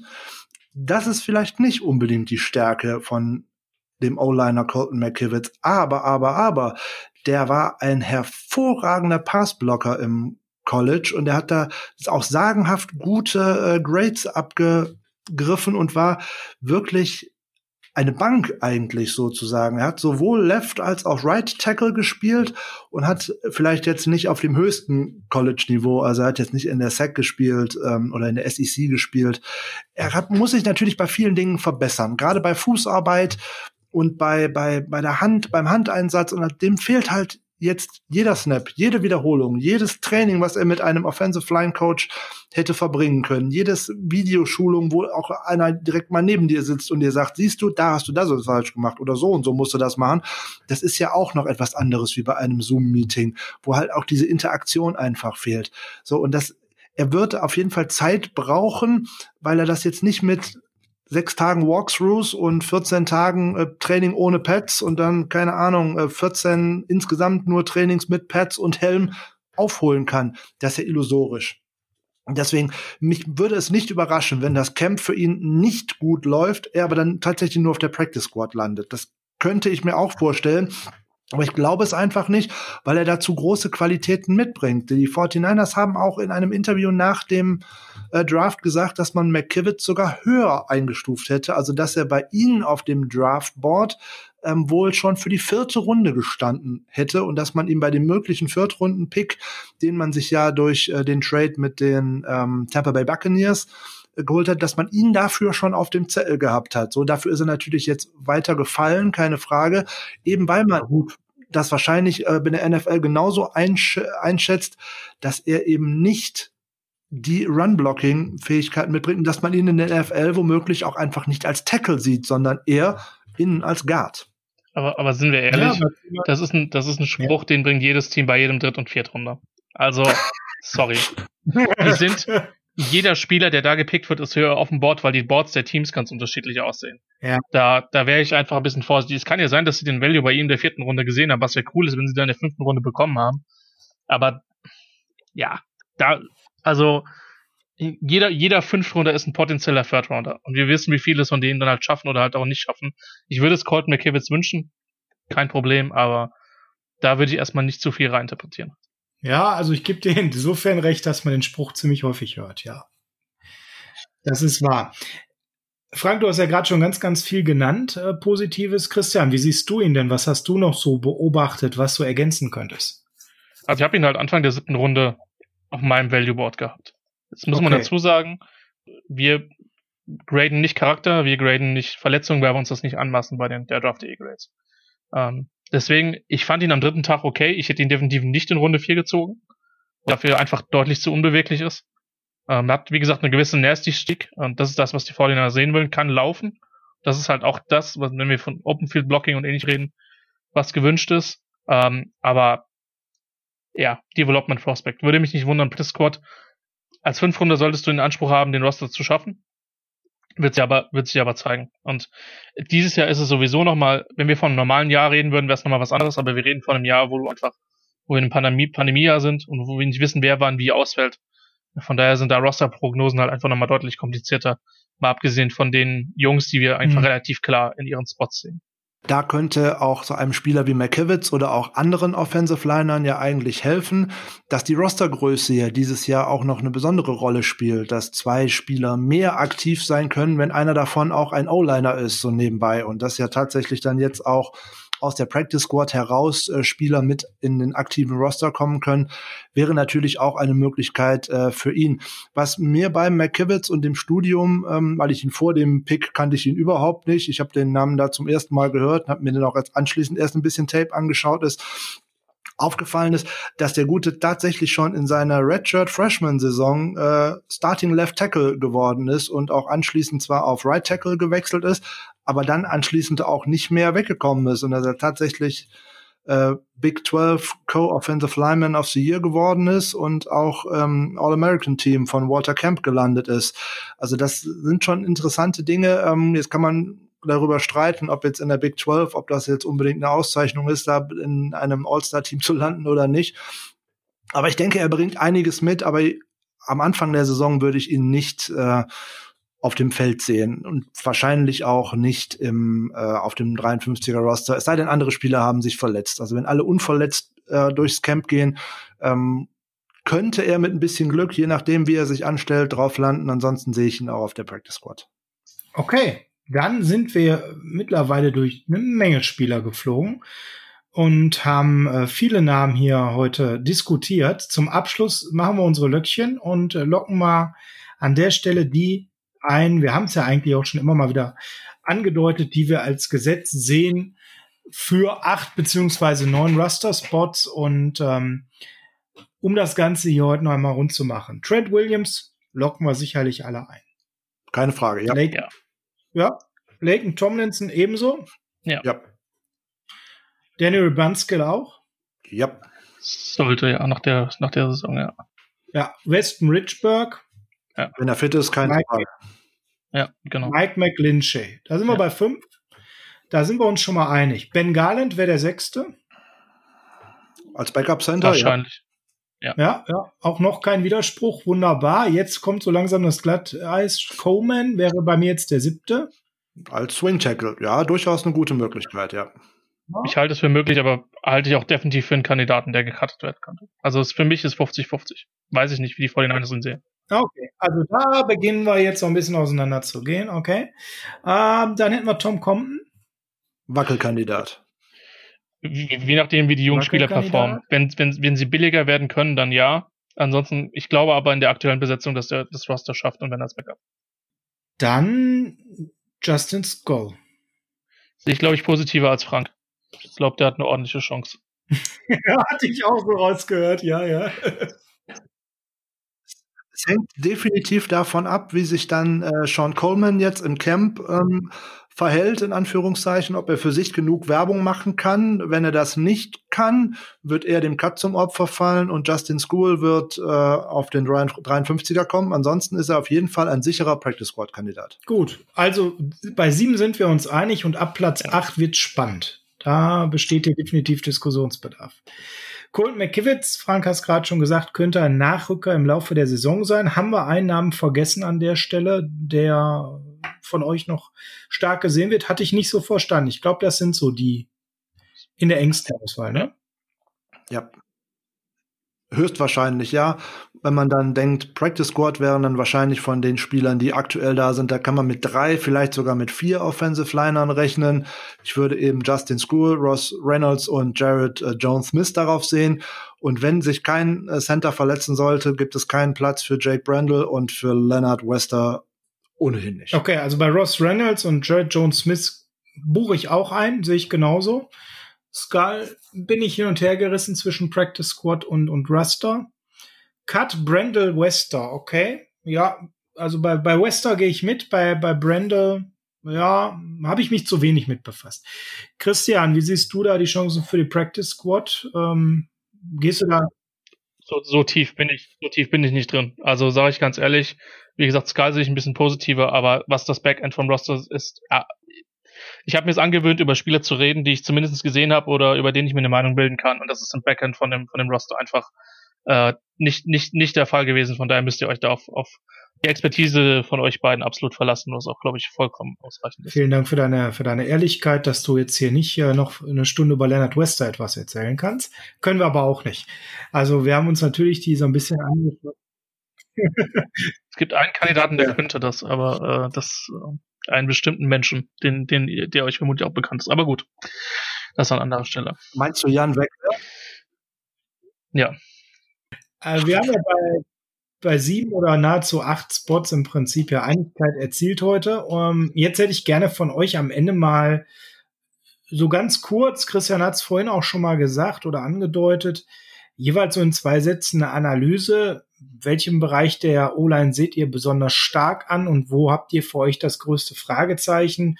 Christian, fang du doch einfach noch mal kurz an. Du hast es vorhin ja schon mal kurz reingeschmissen. Also ich werde es jetzt äh, tatsächlich auch ein bisschen kurz machen, weil mich die Zeit ein bisschen drückt an der Stelle tatsächlich. Ähm, und werde das tatsächlich jetzt so ein bisschen als mein, mein abschließenden Kommentar in die, in die, in die Runde schmeißen. Ähm, Tackle, wenn alle gesund bleiben, überhaupt kein Problem. Eines der besten Duos mit Sicherheit in der Liga. Ähm, innen mit Sicherheit eine Menge Leute, die genau wissen, was sie tun und äh, die dem Scheme mit Sicherheit absolut äh, oder die gut für das Scheme sind. Tiefe innen ist ein Fragezeichen, Tiefe auf Tackle ist ein Fragezeichen. Ähm, und natürlich wird besonders spannend zu sehen sein, wie halt Brunskill und Skull ähm, entsprechend sich entwickeln. Ansonsten möchte ich mich bei euch schon mal an der Stelle bedanken, äh, dass, ihr, dass ich heute Gast bei euch sein dürfte. Wünsche natürlich den 49 eine gute Saison. Ähm, ja, und äh, freue mich auf weitere Podcasts von euch. Ja, deswegen sorry, dass es jetzt so spontan kommt, aber der Zeitschuh drückt ein wenig. Und äh, yeah, aber äh, ja, wünsche euch, wie gesagt, eine gute Zeit und hoffentlich uns allen dann auch eine gute und normal halbwegs normal verlaufende Football-Saison. Ja. Da freuen wir uns drauf und da drücken wir auch die Daumen und bedanken uns herzlich bei dir. Sehr gerne. Danke, dass du dir die Zeit genommen hast. Dann äh, ja, schönen Abend noch bei dem, was du vorhast. Eine gute Zeit und ja, uns eine gute Saison. Danke, dass du da warst, Christian. Gerne. Ja, Frank. Gut, dann muss ich deine Frage noch beantworten, oh. beziehungsweise muss es jetzt ein gemeines Wort, ich sage mal darf. ähm, wie ich vorhin schon gesagt habe, denke ich, dass die 49ers auf den Tackle-Positionen gerade mit Trent, Trent Williams nochmal einen Schritt nach vorne gemacht haben, insbesondere was die Pass Protection und die von Christian angesprochene Beweglichkeit angeht weil man Trent Williams auch gerne mal mit einer äh, Ballerina unter den Tackeln vergleicht. Also der muss, er hat ausgezeichnete Füße. Das sollte sich jeder auch mal, der sich für O-Line interessiert, mal auf Tape anschauen, weil das ist eigentlich Lehrmaterial. Die Füße von Trent Williams und die Beinarbeit. Da kommt so einiges rüber. Also bei den Tackeln bin ich mir sehr sicher. Ähm, ich sehe auch Laken Tomlinson äh, deutlich besser, als er oftmals gemacht wird. Ähm, Sonst hätten die 49ers ihn auch nicht verlängert und er ist ein absoluter Dauerbrenner. Er hat bei uns so gut wie keinen Snap verpasst, seitdem er gekommen ist. In Woche zwei, damals in Seattle, hat er übernommen, als er ähm, gekommen ist von den Detroit Lions und hat den Posten nicht mehr hergegeben. Und das kann ich mir auch nicht vorstellen, dass es, wenn nicht eine Verletzung passiert, kommt. Ähm, der Right Guard Posten, das ist derjenige, um den man sich am meisten Sorgen machen muss, weil man da einfach nicht weiß, was passiert. Wenn Daniel Brunskill auch nur annähernd seine Leistungen, die er im vergangenen Jahr gezeigt hat, wenn er das reproduzieren kann, dann wird er da ein veritabler Starter sein und ist ein Upgrade zu äh, Mike Person in der letzten Saison. Ähm, die Frage ist, kann er das? Und wenn er es nicht kann, reicht dann die niedrigere Baseline von einem Tom Compton möglicherweise aus? Kann er aus seinen Erfahrungen, die er mit dem Shanahan-System bei den damaligen Washington Redskins schon gesammelt hat, kann er damit sich gegenüber ähm, Brunskill behaupten? Das muss man nochmal abwarten. Grundsätzlich ist äh, Tiefe gerade bei der O-Line immer so ein Problem. Aber da haben die 49ers gezeigt, dass man mit der Gruppe, die man auch in der letzten Saison schon zusammengestellt hatte, auch mit Ausfällen von den beiden Starting Tackles äh, wirklich gute Performances abgeliefert hat und da auch das Shanahan-Scheme da auch tatsächlich immer die eine oder andere Lücke ein wenig kaschieren konnte. Also ich glaube im Allgemeinen, wenn die Jungs, gerade die fünf, die wir als Starter vorhin definiert haben, also gerade damit äh, Weston Richburg auch auf Center wieder zurück, da ist das PFF-Grade, was man äh, da mit acht gehört hat, gar nicht so weit hergeholt. Da könnten die 49ers, da habe ich mich ja auch in der Adrian Franke Folge zu ausgelassen, als ich gesagt habe, wir bekommen eine Top 5 O-Line. Ähm, das kann ich mir durchaus vorstellen, dass es dahin geht.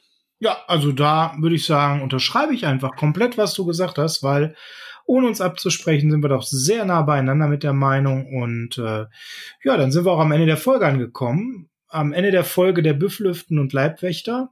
Frank? Büffellüften und Leibwächter finde ich super. Ende der Folge. Ja. Oder auch mehr Liebe für die dicken Jungs. Ist auch ein schöner Titel. Mal gucken, was es wird am Ende. Das wird wie immer spontan, wenn ich das äh, abmixe und hochlade. Dann habe ich immer so da bin ich schon sehr gespannt drauf, weil ich erfahre das immer genau dann wie alle anderen, weil ich sehe es auch dann erst, weil ich freue mich da auch jedes Mal drauf, was da jetzt draus wird. Ähm, ich habe noch eine kleine Side Note, bevor ich dann sozusagen abmoderiere. Wenn man jetzt alleine mal schaut auf das Geld, was die ähm, einzelnen Franchises investieren nur in ihre O-Line-Spieler. Da wird jetzt jeder eigentlich schreien, weil man das in den letzten Jahren immer so gehört hat, dass die Dallas Cowboys da am meisten ausgeben. Das stimmt überhaupt nicht.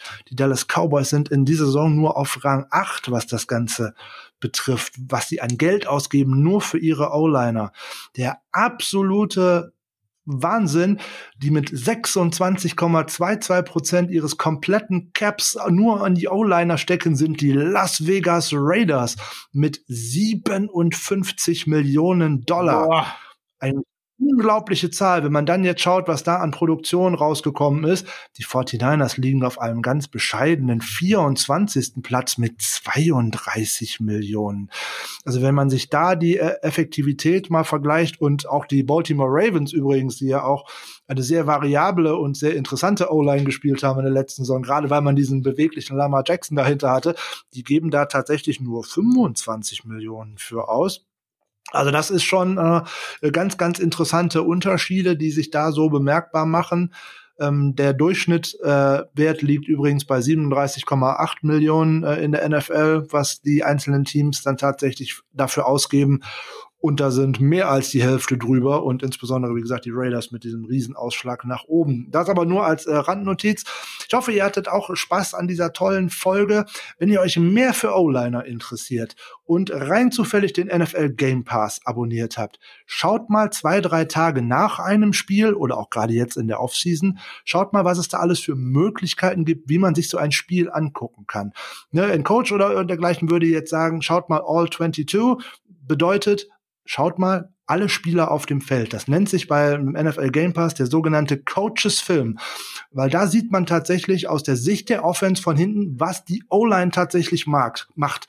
Das bekommt man aus der Vogelperspektive von der Seite einfach gar nicht mit, was diese einzelnen Spieler da tun. Und da sieht man klare Unterschiede. Also das ist meine Empfehlung nachdem ihr diesen Podcast gehört habt, wenn ihr mal fünf Minuten Zeit habt, schaut euch mal ein Spiel an aus der Coaches-Film-Perspektive und achtet mal insbesondere auf die fünf Jungs vor dem Quarterback.